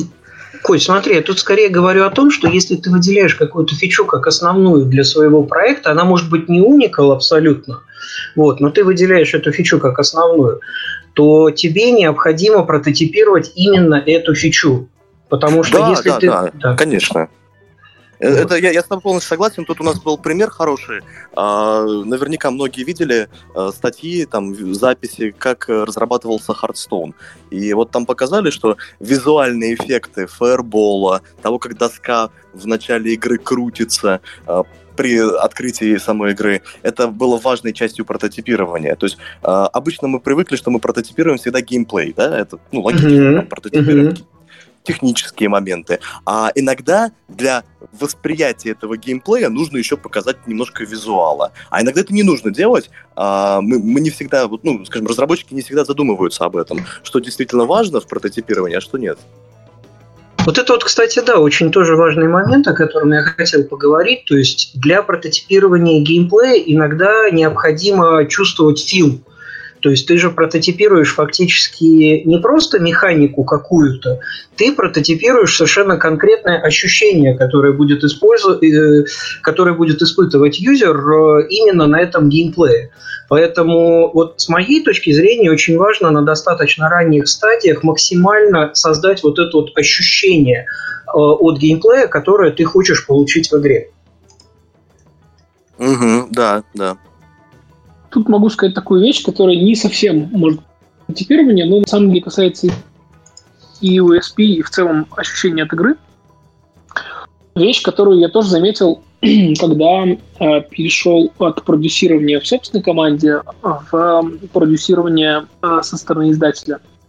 Э, почему-то, по какой-то причине, команде э, очень тяжело увидеть свой, про, свою игру э, с такого достаточно с далекого расстояния. Как бы такой сделать зум-аут и вот увидеть, э, как она смотрится в контексте остальных игр, которые сейчас выходят, и того, что люди считают уникальным, что считают более интересным, что менее интересным. Хотя вроде как играют э, все в одни и те же самые игры, э, все видят, э, что происходит в каких рынках, а, какие кино выходят, и вообще вроде мы все в более-менее похожем культурном поле. Но, видимо, тот факт, что ты делаешь игру свою, она очень быстро, идея превращается из абстрактной в собственную, как твой ребенок, то зачастую команде очень тяжело увидеть эм, какие-то примитивные вещи, которые со стороны издателя мы видим, что ну вот эта идея, идея совсем никак не может зайти, или эта графика, которую они считают выглядит супер классно, она вообще выглядит абсолютно не классно, и так далее. То есть это какой-то, наверное, скилл, который продюсеру в любом случае, где бы то ни был, нужно учиться чуть-чуть абстрагироваться от своего, и выходить больше на уровень как бы того, как на это смотрит конечный игрок, эм, как он будет сталкиваться с игрой, и в том числе и как она будет выглядеть на полке того, допустим, Steam или еще какого-нибудь стора. Вот, это, так, это такая штука, которую, наверное, как нужно в себе э, уметь держать. И, кстати, даже будучи продюсером со стороны издателя, Э, хотя ты вроде как одновременно работаешь над рядом продуктов, вроде так не сильно не окунаешься во что-то, но даже я это видел как то, что там наши важные проекты, на которых я сам непосредственно занимался продюсированием, э, понимал, что то, как я пришел в проект, и то, как, как я сейчас на него смотрю спустя там 3-4 месяца, я постепенно как будто становлюсь менее объективным. Мне нужно было специально себя встряхивать и возвращать в реальность то, как вот как эта игра будет восприниматься э, таким или другим игроком. Вот. Ну, кстати, кстати, да, интересная тема. Как бороться с тем, что глаз замылился? Да, ну, причем нас... это не, как будто бы не только замыливание глаза, как бы от рутины, да, приходит, а еще и какая-то эмоциональная связь. Ну вот вы наверняка были в такой ситуации, где вы шли, как вот для меня это на практике проявляется, ты идешь, приходишь на любую да, игровую, и там стоят ребята, которые фичат свои игры, показывают, шоу-кейсят. И бывает, ты проходишь какую-то игру, и, ну, это прям звучит, может быть, с моих, надеюсь, не будет жутко совсем звучать, но ты видишь команду, которая делает игру, и ты понимаешь, что самый лучший совет, который ты можешь дать, это вот сейчас прям прекращайте и начинайте что-нибудь другое. А лучше поймите, почему это надо прекратить, и другое делайте уже с этим опытом. Но ну, ты никак не сможешь это донести этого момента. Прям вот даже если ты очень будешь стараться, у ребят, ну, они не смогут эмоционально относиться и, и, и пойти вот. А, и причем я сам был в такой же ситуации. И тоже я был бы рад услышать совет, но я знаю, что каждый раз, когда я его слышал, я такой опускал его шею, ну ладно, хорошо. Я, я вам покажу, что вы не правы в той известной истории. Ну, я бы сказал, что вот эмоциональной привязанности к э, продукту, особенно который ты делаешь, все равно достаточно тяжело абстрагироваться. И, соответственно, замыливание глаза, да, это проблема, с которой приходится периодически бороться. Соответственно, одна из вещей, которая, ну, с моей точки зрения, ну, помогает в этой ситуации, как это не смешно прозвучит, но играть в другие игры. Вот. И, собственно, когда ты смотришь на другие продукты, анализируешь рынок, смотришь, что происходит вот в этом сегменте, а лучше как бы не в этом сегменте, а в каких-то смежных, ну, глаз постепенно начинает отдыхать. Одна из вещей, которую, ну, как бы я для себя лично делаю, как правило, я никогда не играю, кроме этапов какого-то э, острого тестирования, в свой проект подолгу. Ну, то есть это везде правда. То есть я стараюсь дозировать сессии, уделять э, как бы время, растягивать время между двумя, тремя, четырьмя игровыми сессиями продукта, и тогда удается хотя бы частично этого избежать. Но, тем не менее, да, проблема эмоциональной вовлеченности и привязанности к продукту, конечно, есть.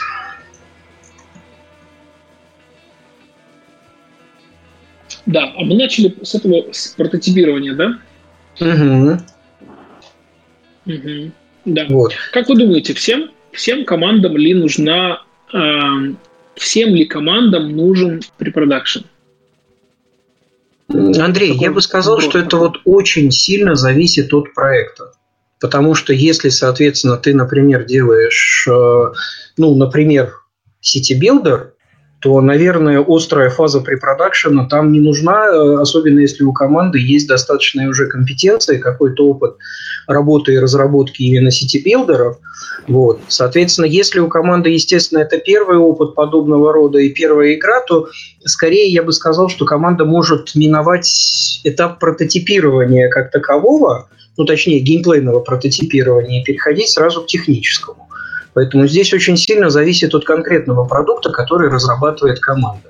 Если речь идет о каком-то уникальном продукте или проекте с уникальными механиками, то там прототипирование, на мой взгляд, обязательно, потому что именно оно позволит вообще понять хоть жизнеспособность идеи на достаточно ранней стадии.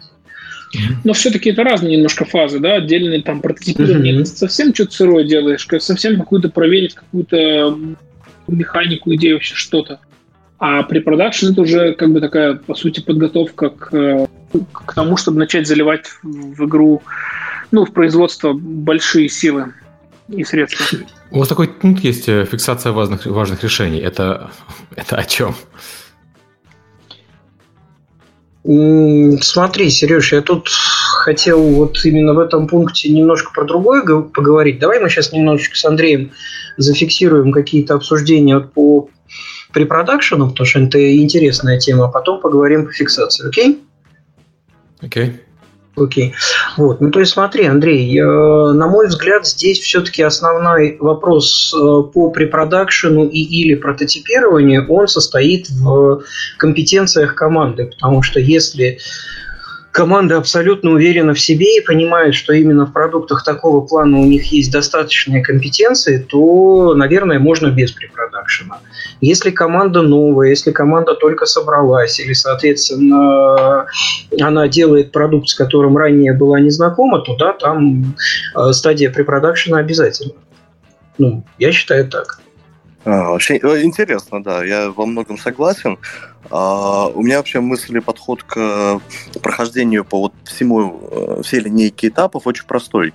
А, игры же это венчур, у нас всегда очень большие риски.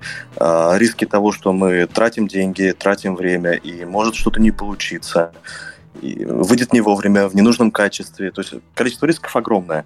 Поэтому почему хочется пройти каждый этап? Просто чтобы снизить риски. Окей, первый этап – скажем, не знаю, сделать э, прототип для того, чтобы мы сняли некие технические риски, а, там риски, связанные с геймплеем, ну, наверное, в первую очередь. Потом попробовать наладить производство арта, пайплайны, производство контента, чтобы понять, что мы можем сделать MVP, посмотреть на этот MVP, понять, что мы движемся в правильном направлении. То есть э, переход к каждому следующему этапу это по факту для нас самих некое подтверждение, что да, нужно идти дальше, нужно тратить деньги, либо наоборот, что мы поняли, что наша идея, либо наши возможности в чем-то не соответствуют требованию проекта или требованию рынка. Поэтому нужно вовремя остановиться, чтобы не потратить слишком много, э, не сделать, э, извините, говноигру, а сказать себе самим, окей, мы делаем ну, не круто. Давайте лучше сделаем другой проект. Пусть он там начнем все сначала, но это будет действительно то, что нужно рынку, то, что будет востребовано, то, что в конечном итоге принесет деньги, на которые мы эту команду сможем содержать. Поэтому как бы я за то, чтобы все этапы проходить. Да, это хороший прагматичный подход. Я привык, пожалуй, также на это смотреть. По сути, в каждой, если ты не делаешь просто один в один клон игру, то каждой игре вот извечный вопрос, там, должна ли команда кранчевать или нет, мне кажется, э, тоже здесь связан тем, что если ты делаешь какую-то новую игру, и в ней хоть какие-то новые элементы, то это что-то, вот каждое это новое, это тот момент, где ты не знаешь, сколько это времени тебе займет. Времени, денег. Да, согласен. Да, согласен. Получается, что... Ну, ну да, да. Вот, как, я, как я сказал, рассмотрю... как, как бы в каждом кейсе конкретно нужно рассматривать. Ну да, да. Все так. Окей. Сереж хотел поговорить по поводу фиксации важных решений. Сереж, смотри, я здесь хочу подчеркнуть момент, который очень часто забывают. То, что в ходе, ну, в ходе разработки очень часто у команды возникает так называемое, извините, оральное решение – когда кто-то о чем-то друг с другом договорился, и в общем и целом об этом забыл кому-то остальному сказать. Вот. И с моей точки зрения, именно документальная фиксация принципиальных любых решений по проекту, начиная от того, какой конкретно, не знаю, там шейдер неба мы используем и почему, и кончая другими э, вещами, они должны быть обязательно документально зафиксированы. Вот, то есть должны вестись такие определенные простыни вот этих вот решений, в которых содержится исчерпывающая информация, и в любой момент можно обратиться к документу, где сказано, почему мы приняли то или иное решение, чтобы понимать, там, к чему нас это приведет.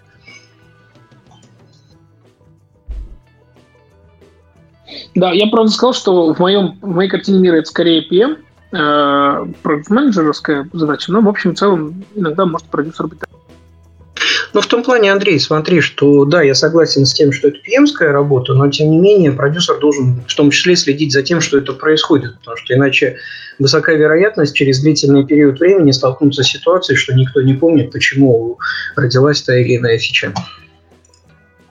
Угу, да. Ну, ну это, это вообще конечно... про... Да, Костя? Э, говори, говори, Андрей, это да. да а, тут, я не знаю, мы хотим ли в это уходить, но вообще в целом я бы это, я бы это с, э, перевел в такую уровень абстракции, что это просто ряд вещей, которые ряд тех каких-то хороших привычек, которые ты как продюсер должен прививать в команду. Да, эм, да, да. То есть и уметь их привить э, и убедиться, что они прям стали работать на пользу, и суметь отказаться от тех привычек, которые ты попробовал вплести, но они что-то не пошли, и ты идешь решать ту же самую проблему другим способом, это прям тоже такой важный, важный момент, наверное. Окей. Okay. Ну, поехали дальше к моему любимому пункту под названием «Продюсерские ножницы». Вот, э, собственно, как э, мы уже говорили, одна из основных задач продюсера – это выпуск продукта, заработок денег. И в этой связи вот то, чем продюсеру приходится э, заниматься постоянно, это принимать решение о том, как та или иная фича пойдет в работу, почему, и самое главное, какие куски из той или иной фичи мы отрежем, потому что начинаем не укладываться в планы. Вот. Ну, то есть, как бы, коллеги, с удовольствием готов обсудить это, как у вас устроены продюсерские ножницы, рассказать про себя и так далее. Um, со стороны своей могу сказать, что это не всегда лег, легкий процесс, именно потому что э, как издатель ты все-таки не тот человек, который прям э, диктуешь команде, как сделать и почему. Это скорее мы рассматриваем там себя в данном контексте как рекомендательный такую роль больше. То есть если уже мы взяли команду, э, поверили в ее вижен и подписались, то дальше мы в большей степени надеемся на то, что ребята смогут сами. Э, и вот влезать и прям говорить, что, ребят, вот это мы не делаем ни в коем случае, это действительно крайняя, крайняя степень уже, когда мы видим, что по-другому прям будет очень плохо. То есть, если у нас есть очень жесткая дата, которую мы не хотим двигать или еще что-то. Но в остальном это такой больше э, работа ну, наверное, поэтому она и сложнее немного, потому что одно дело, ты в своей собственной команде, ты прям можешь диктовать, исходя из каких-то конкретных целей компании, из финансовой ситуации, еще какой-нибудь. А со стороны издателя ты гораздо менее, гораздо меньше контроля имеешь. Кстати, многие команды, э, я, наверное, вскоре буду больше об этом рассказывать в разных, в разных каналах, о том, что многие команды вообще достаточно сильно переживают за креативный контроль, и за контроль над тем, как и какую игру они делают, и какие фичи отрезать, каких нет. Ну вот, да, мой ответ, что почти всегда мы вообще стараемся доверять команде в плане, поэтому продюсерские ножницы достаются из чехла только вот когда прям все идет очень-очень плохо. Я, это я уже бы такой... мог, наверное, добавить, что, скорее всего, издатель может влиять только на моменты, которые ответственны за продажу игры. То есть, если мы будем, мы будем настаивать не на той креативной части, за которую все боятся, мы будем настаивать, например, на дате запуска, потому что у нас есть, скажем, определенные договор, договоренности с платформами, с рекламой, э, с другими коллаборейшенами, либо э, какие-то штуки, которые мы можем добавить в игру, э, которые позволят продать игру лучше на запуск. Ну, там, с Twitch договориться, давайте сделаем Twitch интеграцию, игра будет продаваться гораздо лучше.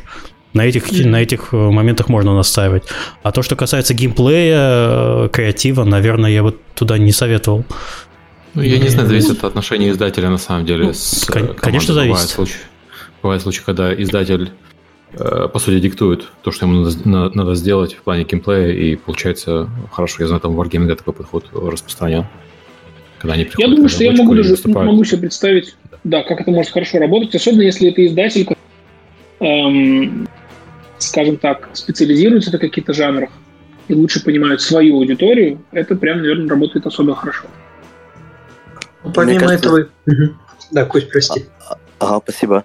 А, мне кажется, очень важно на этапе первоначальных договоренностей между разработчиком и издателем а, прописать максимально конкретно зоны ответственности и полномочия. Какой список решений остается за паблишером, какой список решений остается за разработчиком, для того, чтобы когда мы пришли уже к тем моментам, когда нужно принимать те или иные решения, не было никаких конфликтов, проблем, чтобы все заранее были готовы. Что издатель может вам четко сказать, какая будет дата. Или издатель вам может сказать, что нужно делать в игре. А если вы не хотите, чтобы у паблишера были возможности и полномочия, чтобы он диктовал вам креативные части игры, надо договориться об этом заранее. Вот, передаю слово Паше. Ну, Кость, смотри, я как бы подниму не очень удобную тему, но тем не менее нужно же понимать, что продюсерские ножницы – это всегда и в первую очередь вопрос денег. И, соответственно, если речь идет о том, что сроки разработки затягиваются, и при этом паблишер одновременно выступает и инвестором проекта, вот, то, соответственно, вот здесь вот нужно понимать уже почему. И как бы, да, конечно, команда может продолжать бесконечно креативить э, фичу именно в том виде, в котором она хочет ее скреативить, но э, продюсер, в свою очередь, со стороны паблишинга отвечает все-таки и за деньги тоже. То есть за то, что деньги, выделенные на проект, они были потрачены на то, что нужно. Вот. И, соответственно, вот здесь как раз встает вопрос выбора. То есть, либо, соответственно, продолжать разрабатывать именно вот эту вот фичу именно в том виде, как ее видит команда, независимо от там, первоначальных договоренностей. Вот. А, и это означает автоматически расширение финансирования и какие-то дополнительные условия. Или же, наоборот, настаивать на соблюдении финансовых обязательств команды перед паблишером а, и перед инвестором, ну, как перед соинвестором в данном случае. Вот. И, соответственно, принимать решение о том, что проект должен быть выпущен именно в те сроки, которые были обговорены. Э, если у нас э, издатель еще и инвестор, то, конечно, скорее всего, у него там, ну, 51%, и возможности для принятия решений достаточно большие. И тут ну, как бы мы ни хотели, э, финансовые вопросы, они всегда встают на первое место. Скажем, мне да. интересно сделать крутую игру, но э, если просто деньги кончатся, да, э, я могу со своим интересом пойти и делать дальше свои настолочки. Поэтому, конечно, тут я с тобой полностью согласен. Вот, и я, собственно, поэтому поднимал изначально тему про USP, потому что это довольно тесно связанные вещи, и э, для того, чтобы это все, ну, то есть в том числе продюсерские ножницы работали нормально, нужен вот этот вот фокус. То есть нужно понимать, что важно, а что нет. Потому что есть вещи, которые максимально приближают тебя к э, финальному результату, которые максимально обеспечивают необходимые USP, и тогда, наверное, ты можешь пожертвовать временем, чтобы сделать эту фичу именно в таком виде. Вот. А есть просто украшательства, которые, ну, наверное, не очень важны. Вот. И вот, собственно, вся суть продюсерских ножниц именно в этом, что нужно принимать решение о том, чтобы делать ровно то, что тебя максимально приближает к финальному результату по фичам, контенту и по всему остальному. Угу, абсолютно верно. У меня есть э, практический кейс на эту тему. Он э, чуть-чуть пошире, чем э, продюсерские ножницы, скорее про весь проект. Э, будучи в составе топ-менеджмента, мы принимали решение, что делать с одним конкретным проектом. У него после выхода в soft launch были не очень хорошие показатели, и мы не могли эффективно закупать на него трафик.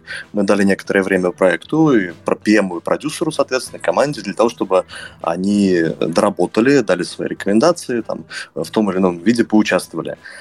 А, и наша проблема была в том, что мы очень хотели, чтобы этот проект зажег. Мы влили в него деньги, время. Нам очень хотелось получить отдачу, чтобы он интересный, приносил деньги, там нравился игрокам.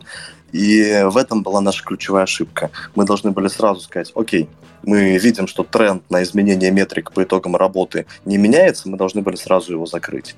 Но нет, мы еще дали три месяца.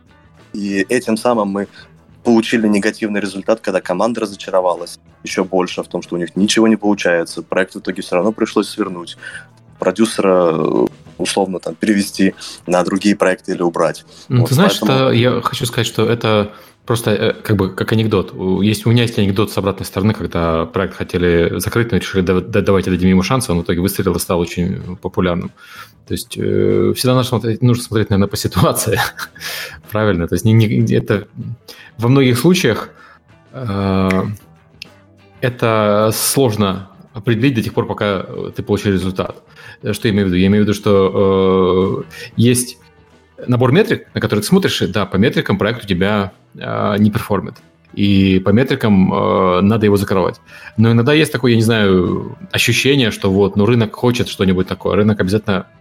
Э, рынок хочет, надо нам просто найти вот этот sweet spot, э, когда и э, продукт достаточно хорош для рынка, ну, тот самый минимальный достаточный продукт, э, чтобы mm-hmm. люди начали в него играть и начали им пользоваться и платить деньги. Но mm-hmm. часто вот эта вот граница минимальности, она на метриках не видна до тех пор, пока ты ее не достигнешь. То есть у тебя все плохо, плохо, плохо, плохо, а потом в определенный момент ты что-то сделал, ну, то есть не, не что-то одно, а у тебя вот набор улучшений дошел до этого а, критичного, критического момента, у тебя внезапно становится все сильно лучше. И вот этот Сог... момент, который часто забывают, когда смотрят чисто на цифры, ага. это говорю я, который смотрит всегда на цифры. Согласен, у меня есть на эту тему тоже пример. А, да. А, моя ключевая мысль была в том, что нужно не бояться принимать э, ну, неприятные, непопулярные решения. Да, согласен абсолютно, да. Да, согласен а вот, полностью. Угу.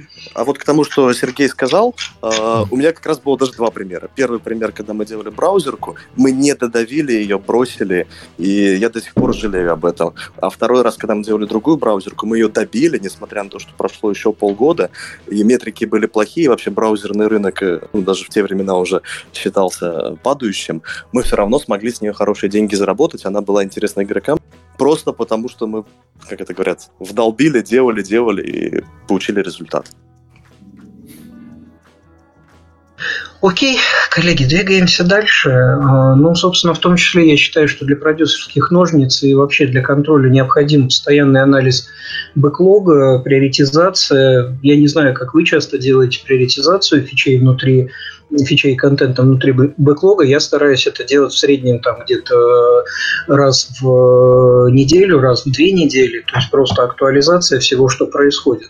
Но это вот, кстати, одна из э, существенных вещей, с которыми приходится сталкиваться, то, что э, многие вещи ты переосмысляешь э, их полезность и их необходимость для проекта в ретроспективе. Поэтому я лично для себя всегда стараюсь некоторые фичи, ну, как бы чуть-чуть откладывать вкладывать в реализации для того, чтобы они прошли проверку временем, осмыслением и пониманием того, что таки да, именно эта фича нам а, необходима для а, реализации именно нашего проекта. Вот, потому что у меня есть не один кейс того, как фича, отлеживаясь какое-то время, а, либо видоизменяется, либо приходит понимание, что она вообще, наверное, не очень нужна. А насколько у тебя э, команда принимает решение или там принимает участие, скажем так, в э, процессе приоритизации, в том, как какие фичи можно достать из бэклога? То есть это исключительно продюсерское решение? Или нет, это нет, нет, нет, Кость, это это исключительно коллективное решение, естественно. Вот, потому что многие вещи и многие осмысления требуют э, достаточно плотного обсуждения с командой, э, работы и всего остального. Поэтому здесь это именно коллективная работа. Угу, угу. Понял. Да, у нас э, на самом деле очень похоже на это. А, я формирую как там продюсер э, некий лог задач, пичелист, там, а, неважно как назвать. И мы только планируем обычно не на две недели, а где-то на месяц два спринта у нас, и э, раз в месяц мы его переосмысляем. Но очень часто ведущие геймдизайнеры, там, программисты, даже QA а, приходят к нам с а, какими-то идеями, предложениями, и mm-hmm. я понимаю, что они предложили вещи лучше, чем я сам придумал. Да, и, да, да. Это просто вот ну, фича, которая стоит дешевле, чем то, что я предложил, и дает тот же результат. Ну, очевидно, что нужно делать так, как они говорят. Это круто. Вообще, а, вот этот вот коллективный разум, он иногда может сбивать нас очень сильно, если все решения принимаются коллективно, без единого ответственного человека. Либо наоборот, может давать огромные плюсы, если есть ответственный человек, который прислушивается к мнению команды. Ну, собственно, смотри, я могу сразу сказать, что у меня планирование чуть-чуть больше, чем на месяц. То есть у нас на данный момент бэклог готов приблизительно на 3 месяца-полгода. А, а, вот. Да, извините, перебью. Я имел в виду, что мы угу. пересматриваем бэклог раз в месяц. Угу. И вот я как раз стараюсь все-таки пересматривать бэклог чуть чаще именно в этом аспекте, потому что тут идея состоит в том, что люди, которые приходят к тебе с определенными мыслями, э, нужно давать эти мысли мыслям просто отлежаться. То есть просто чтобы люди осмыслили, они могли найти новые аргументы, в том числе за эти фичи. Вот. Потому что когда речь идет не о каких-то мгновенных и быстро реализуемых вещах, большинство остальных э, фичей, в том числе по контенту, оптимизации и так далее, оно требует осмысления. Вот я считаю, что нужно давать людям время на это осмысление для того, чтобы они могли оценить вот полезность своих идей в какой-то ретроспективе.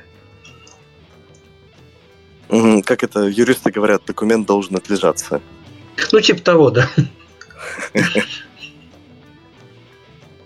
А у Андрея, вот интересно, э, как, как с принятием решений, насколько э, вли, влияние команды большое на них, насколько э, там какие планы по итерациям? Очень сильно зависит от команды. С кем-то, принципе, ты видишь, что все настолько идет хорошо, что ты можешь буквально таки вот кроме шуток там два месяца в принципе не видеть, что происходит, потом чекнуть, что за последние два месяца все было отлично, и продолжать идти также к релизу.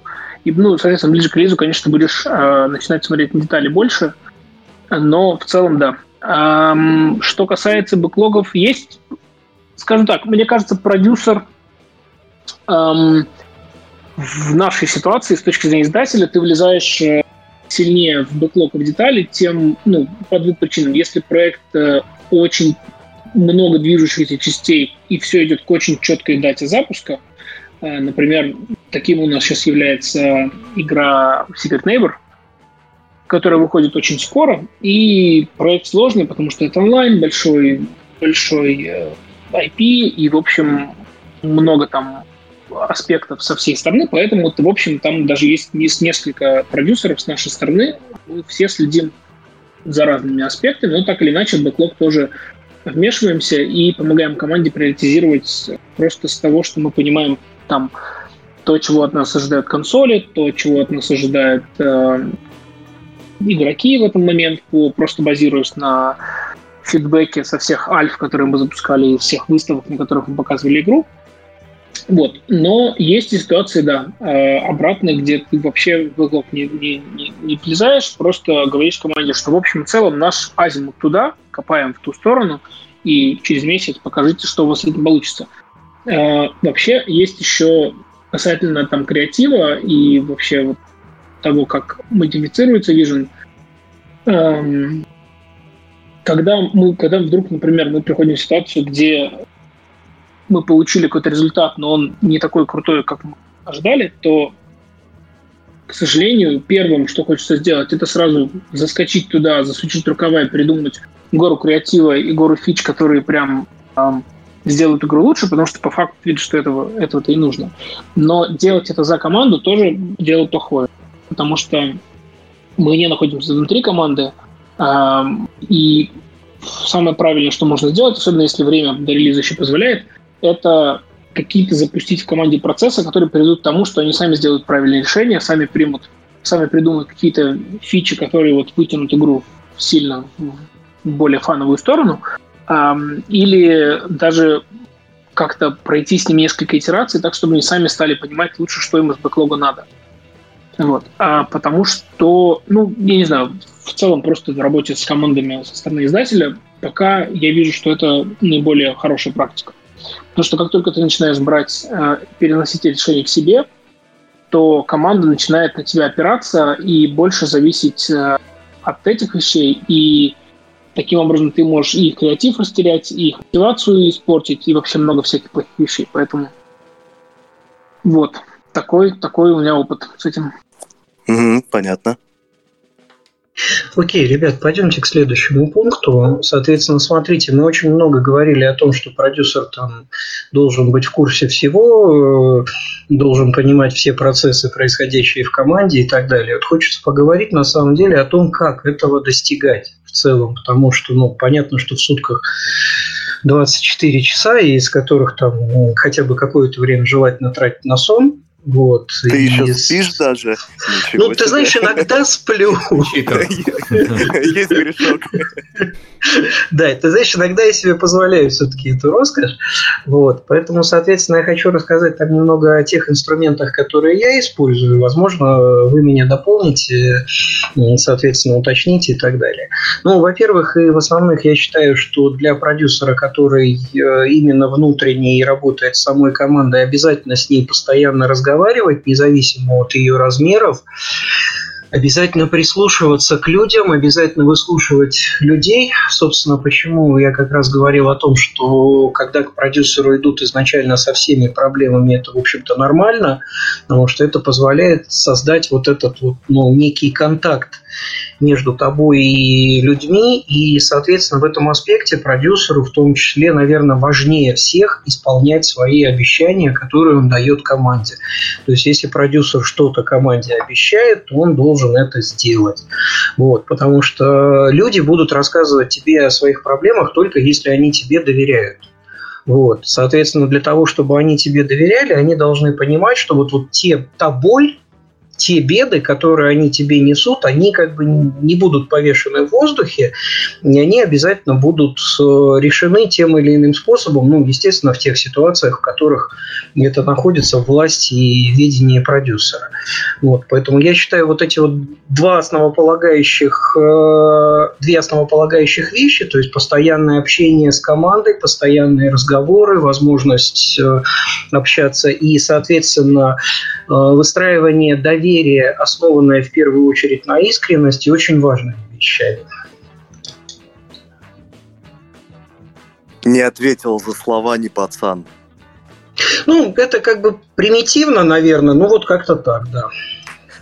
Ну, как бы это Давайте. не было, но это правда.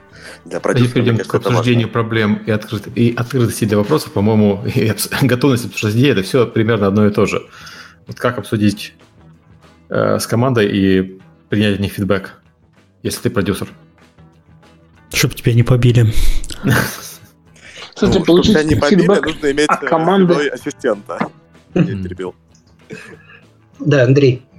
А я хотел уточнить, что Серега имеет в виду. А, как принять фидбэк от команды продюсеру или как передать фидбэк в команду? Эм, я думаю, это как бы двусторонняя улица, да, это и, и туда, и туда. Не, ну просто если берешь фидбэк от команды, то ты скорее э, спрашиваешь их, насколько там ты справляешься, насколько ты там у тебя дается их помогать, это тоже важный момент.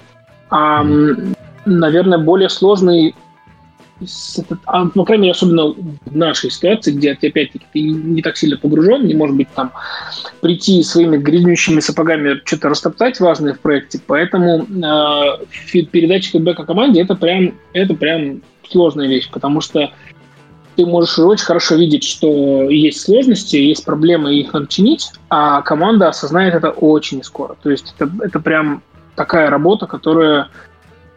Ну, даже ты, не, причем не важно, ты будешь какие слова выбирать, там, жесткие или ласковые, или вообще насколько у тебя хороший рапорт с командой, все равно многие вещи, они будут супер искаженно принимать, и это мне кажется, это такой вопрос, нет на него легкого ответа, просто постоянно работа, и с каждой командой подход свой.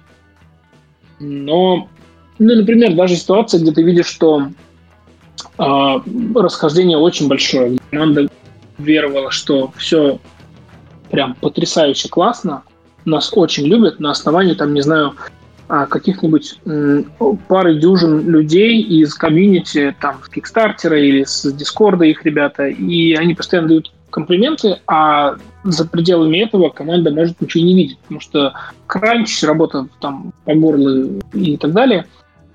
Вот, а ты со стороны видишь на, даже на плейтестах, ты сам играешь, смотришь, как люди с роликами встречаются, что пишут, что прям проблема огромнейшая. То есть, по сути, что нужно прямо сейчас всей команде переориентироваться и полгода вообще фигачить вообще в другую сторону, чтобы получить хоть какой-то хороший результат. И вот такое команде сказать, это да, конечно, специфическая задача. Даже не потому, что побьют, да какая разница, а потому что надо же так, что они тебя должны услышать и сказать, блядь, а правда ж, это ж так все. И пойти и сделать у себя все необходимые изменения, чтобы чтобы тебе не приходилось прилетать в студию и там попытаться на, на месте порядок. Это вообще уже край вообще. Ну, тут скорее, Андрей, смотри, тут тоже, мне кажется, имеет э, роль определенное личное доверие со стороны команды, потому что если течение вот достаточно длительного сотрудничества было установлено, была установлена вот эта вот связь, рапорт, как ты, собственно, сказал, вот, то тогда появляется доверие команды к твоим словам, и они уже готовы принимать твои слова, может быть, там не совсем без споров и негатива, но тем не менее они становятся открыты для того, чтобы общаться с тобой, потому что в целом они знают, что ты не говоришь фигню, ты не делаешь фигню, и, в общем, плюс-минус те вещи, которые ты рекомендуешь и э, которые ты ну, с ними да. проговариваешь. Да, это, разумеется, первое, что тебе нужно. Такой фундамент, на котором вы стоите плотно, и они хотя бы верят, что ты говоришь из, из правильных побуждений. Да, как минимум. Угу. А, мне кажется, доверие к продюсеру со стороны команды э, складывается из нескольких вещей. С одной стороны, это умение слушать команду, когда вы демонстрируете, что то, что происходит внутри, для вас не безразлично. С другой стороны, это возможности принимать решения, решать те проблемы, которые есть у команды. Как э, возможности фактические, так и желание что-то менять, что-то делать. И демонстрация своими действиями, что вы готовы помогать процессу разработки. Это и ваш личный опыт, это и э, какие-то участия, там, не знаю, даже в повышении зарплаты, да, то есть если продюсер пообещал что-то сделать, он должен выполнить, иначе просто в следующий раз, ну, как в любой ситуации, доверие к этому человеку попадет. А доверие к продюсеру для нас очень важно, для всех. Вот лично у меня есть две проблемы э, с точки зрения взаимодействия с командой. Проблема номер один, я для них удаленный сотрудник. То есть э, команда находится в Воронеже, я нахожусь в Москве, то есть я как бы для них внешний. И это немножко добавляет своих трудностей в коммуникацию. С другой стороны, помимо там, задач продюсирования, у меня еще два блока. Это там бизнес-задачи и задачи, связанные с управлением студией. Таким образом, еще и как ну, как часто это бывает, времени не хватает. А, поэтому у нас есть э, два механизма. С одной стороны, это регулярное общение, созвоны с э, лидами, с проект-менеджером, через которых информация доходит до команды. То есть, как бы, э, когда они рассказывают мне, я рассказываю И периодически у нас проходят общие встречи, когда я просто приезжаю и рассказываю о принятии, о мотивации принятия своих решений. То есть очень часто команда может не доверять своему продюсеру или там другому руководителю, просто потому что она не знает, почему он принял то или иное решение. И очень важно рассказать и пояснить это. Вот я, кстати, да, хотел тоже об этом сказать кое-что. Вот это вот очень важно, когда ты принимаешь какие-то решения, если они встречают непонимание, ты должен их объяснять. То есть вот я всегда стараюсь все решения, которые принимаю, объяснить их причину, объяснить, почему это произошло именно так.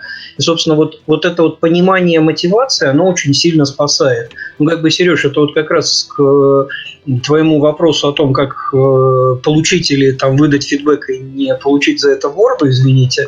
Вот, то есть, когда ты системно начинаешь объяснять людям причины, э, по которым ты принимаешь те или иные решения, возникает, собственно, вот это вот понимание и доверие, которое, собственно, очень важно для работы с командой внешней или внутренней, это неважно. Э, у нас был такой кейс э, не так давно, э, который я теперь даже рассказываю как примерно на обучение геймдизайнеров. А, вся команда заглас идеи, давайте добавим в игру рулетки, дейли бонусы и другие элементы обвязки, потому что э, мы четко знаем по нашей аналитике, по там, информации с рынка, э, что такие элементы помогут нам повысить ретеншн, помогут повысить монетизацию. А у нас сейчас продюсером была объявлена задача, что нам нужно создать там, ретеншн третьего дня, у этого 30 дня определенные там такие-то показатели, и РППУ там тоже в районе таких-то показателей. А, но на это э, я как продюсер пришел и сказал, нет, нет, идея клевая, классная, мы ее будем делать, но не сейчас. Потому что прямо сейчас, если мы реализуем крутую обвязку, но не сделаем базовую монетизацию с точки зрения экономики, с точки зрения создания определенного дефицита ресурсов, то мы смажем картину. Гораздо важнее сделать базовую монетизацию и потом на нее уже накручивать, ее улучшать. Если мы сразу добавим все эти улучшения, мы можем увидеть не те цифры, которые нам нужны. И вот если бы я этого не пояснил и просто сказал «нет», там, делаем, вот как сказал продюсер, то у всей команды остался бы прыгар, типа, блин, мы же умные вещи предлагаем, это же реально работает, а что он там говорит нет?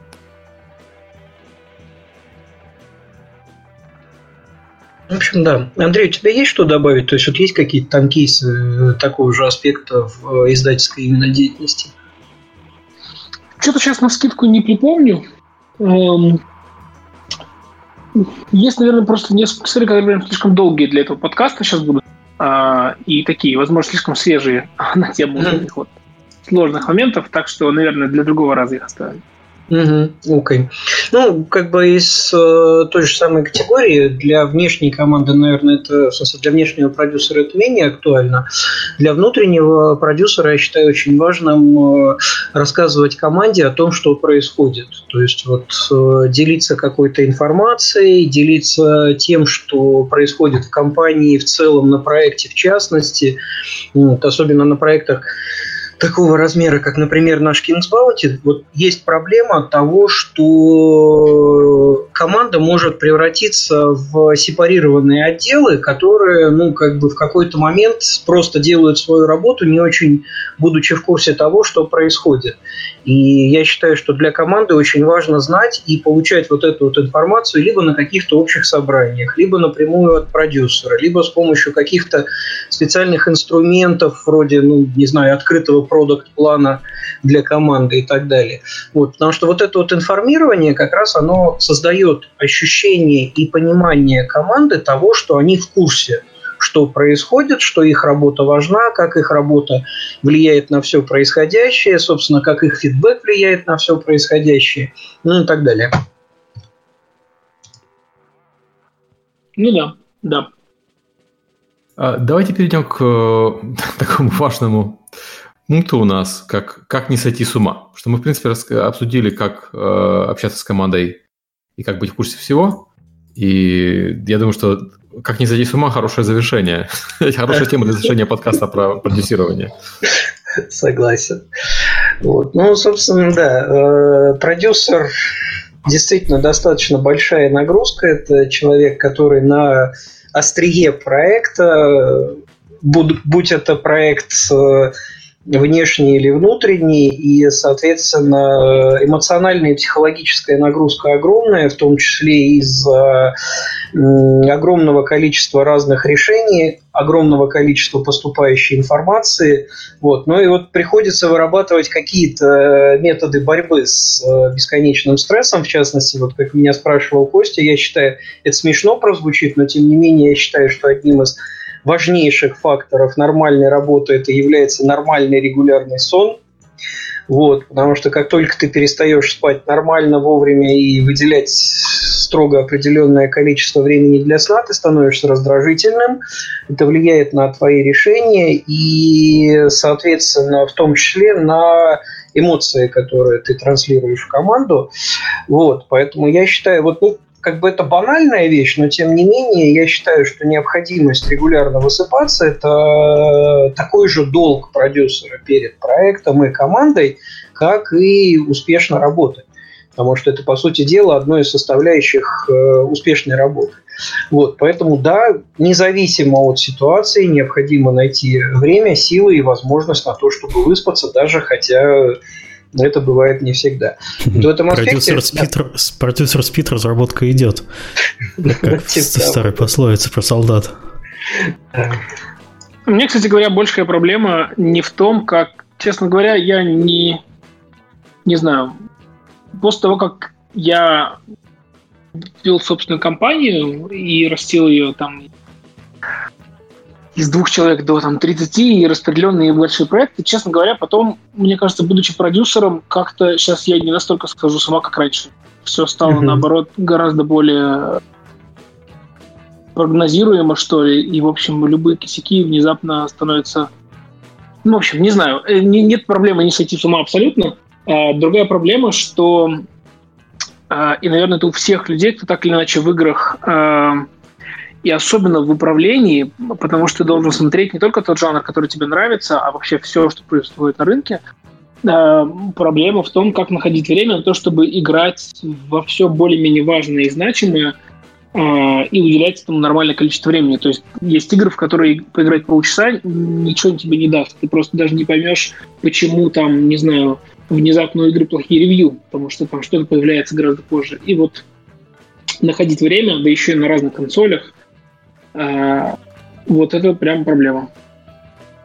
Ну, это, кстати, ты знаешь, это один из способов возможной борьбы там с э, стрессами, то есть возможность периодически переключаться на какие-то другие виды деятельности, то, о чем рассказывал Костя, то есть, во-первых, какие-то свои мелкие интересы вроде создания игр или чего-то еще, и ты знаешь, я думаю, вот такое вот переключение на игру в сторонние жанры, оно может э, быть в том числе хорошим отдыхом. Ну да. да, кстати, это помогает, тоже согласен. Я бы еще подумал на тему, а что, собственно, вызывает стресс, э, почему продюсер там, может становиться раздражительным, какие, может э, там, эмоциональные какие-то проблемы испытывать. Ведь, с одной стороны, это просто реально рабочая нагрузка, о которой мы все говорим, что ну реально у продюсера мало времени, реально на него постоянное давление оказывается обстоятельствами разработкой там, с разных сторон. А с другой стороны, это же еще ответственность. То есть очень часто продюсер переживает за свои решения. Он думает, а насколько правильно я принял то или иное решение. И наоборот, бывает ситуация, когда он не принимает и оттягивает решение, потому что боится ошибиться. Вот мне лично собственный опыт помогает меньше стрессовать, если я скажу «Окей», и волевое решение принимаю. Я понимаю, что не всегда мои решения оптимальны, не всегда они хорошие, но как минимум это мне развязывают руки, и приняв решение один раз, я могу пойти дальше в другую сторону, заниматься чем-то еще, вместо того, чтобы постоянно думать о том, блин, я сейчас ошибусь, все будет херово, все будет очень плохо, мы все разоримся. иногда нужно не бояться и делать плохо.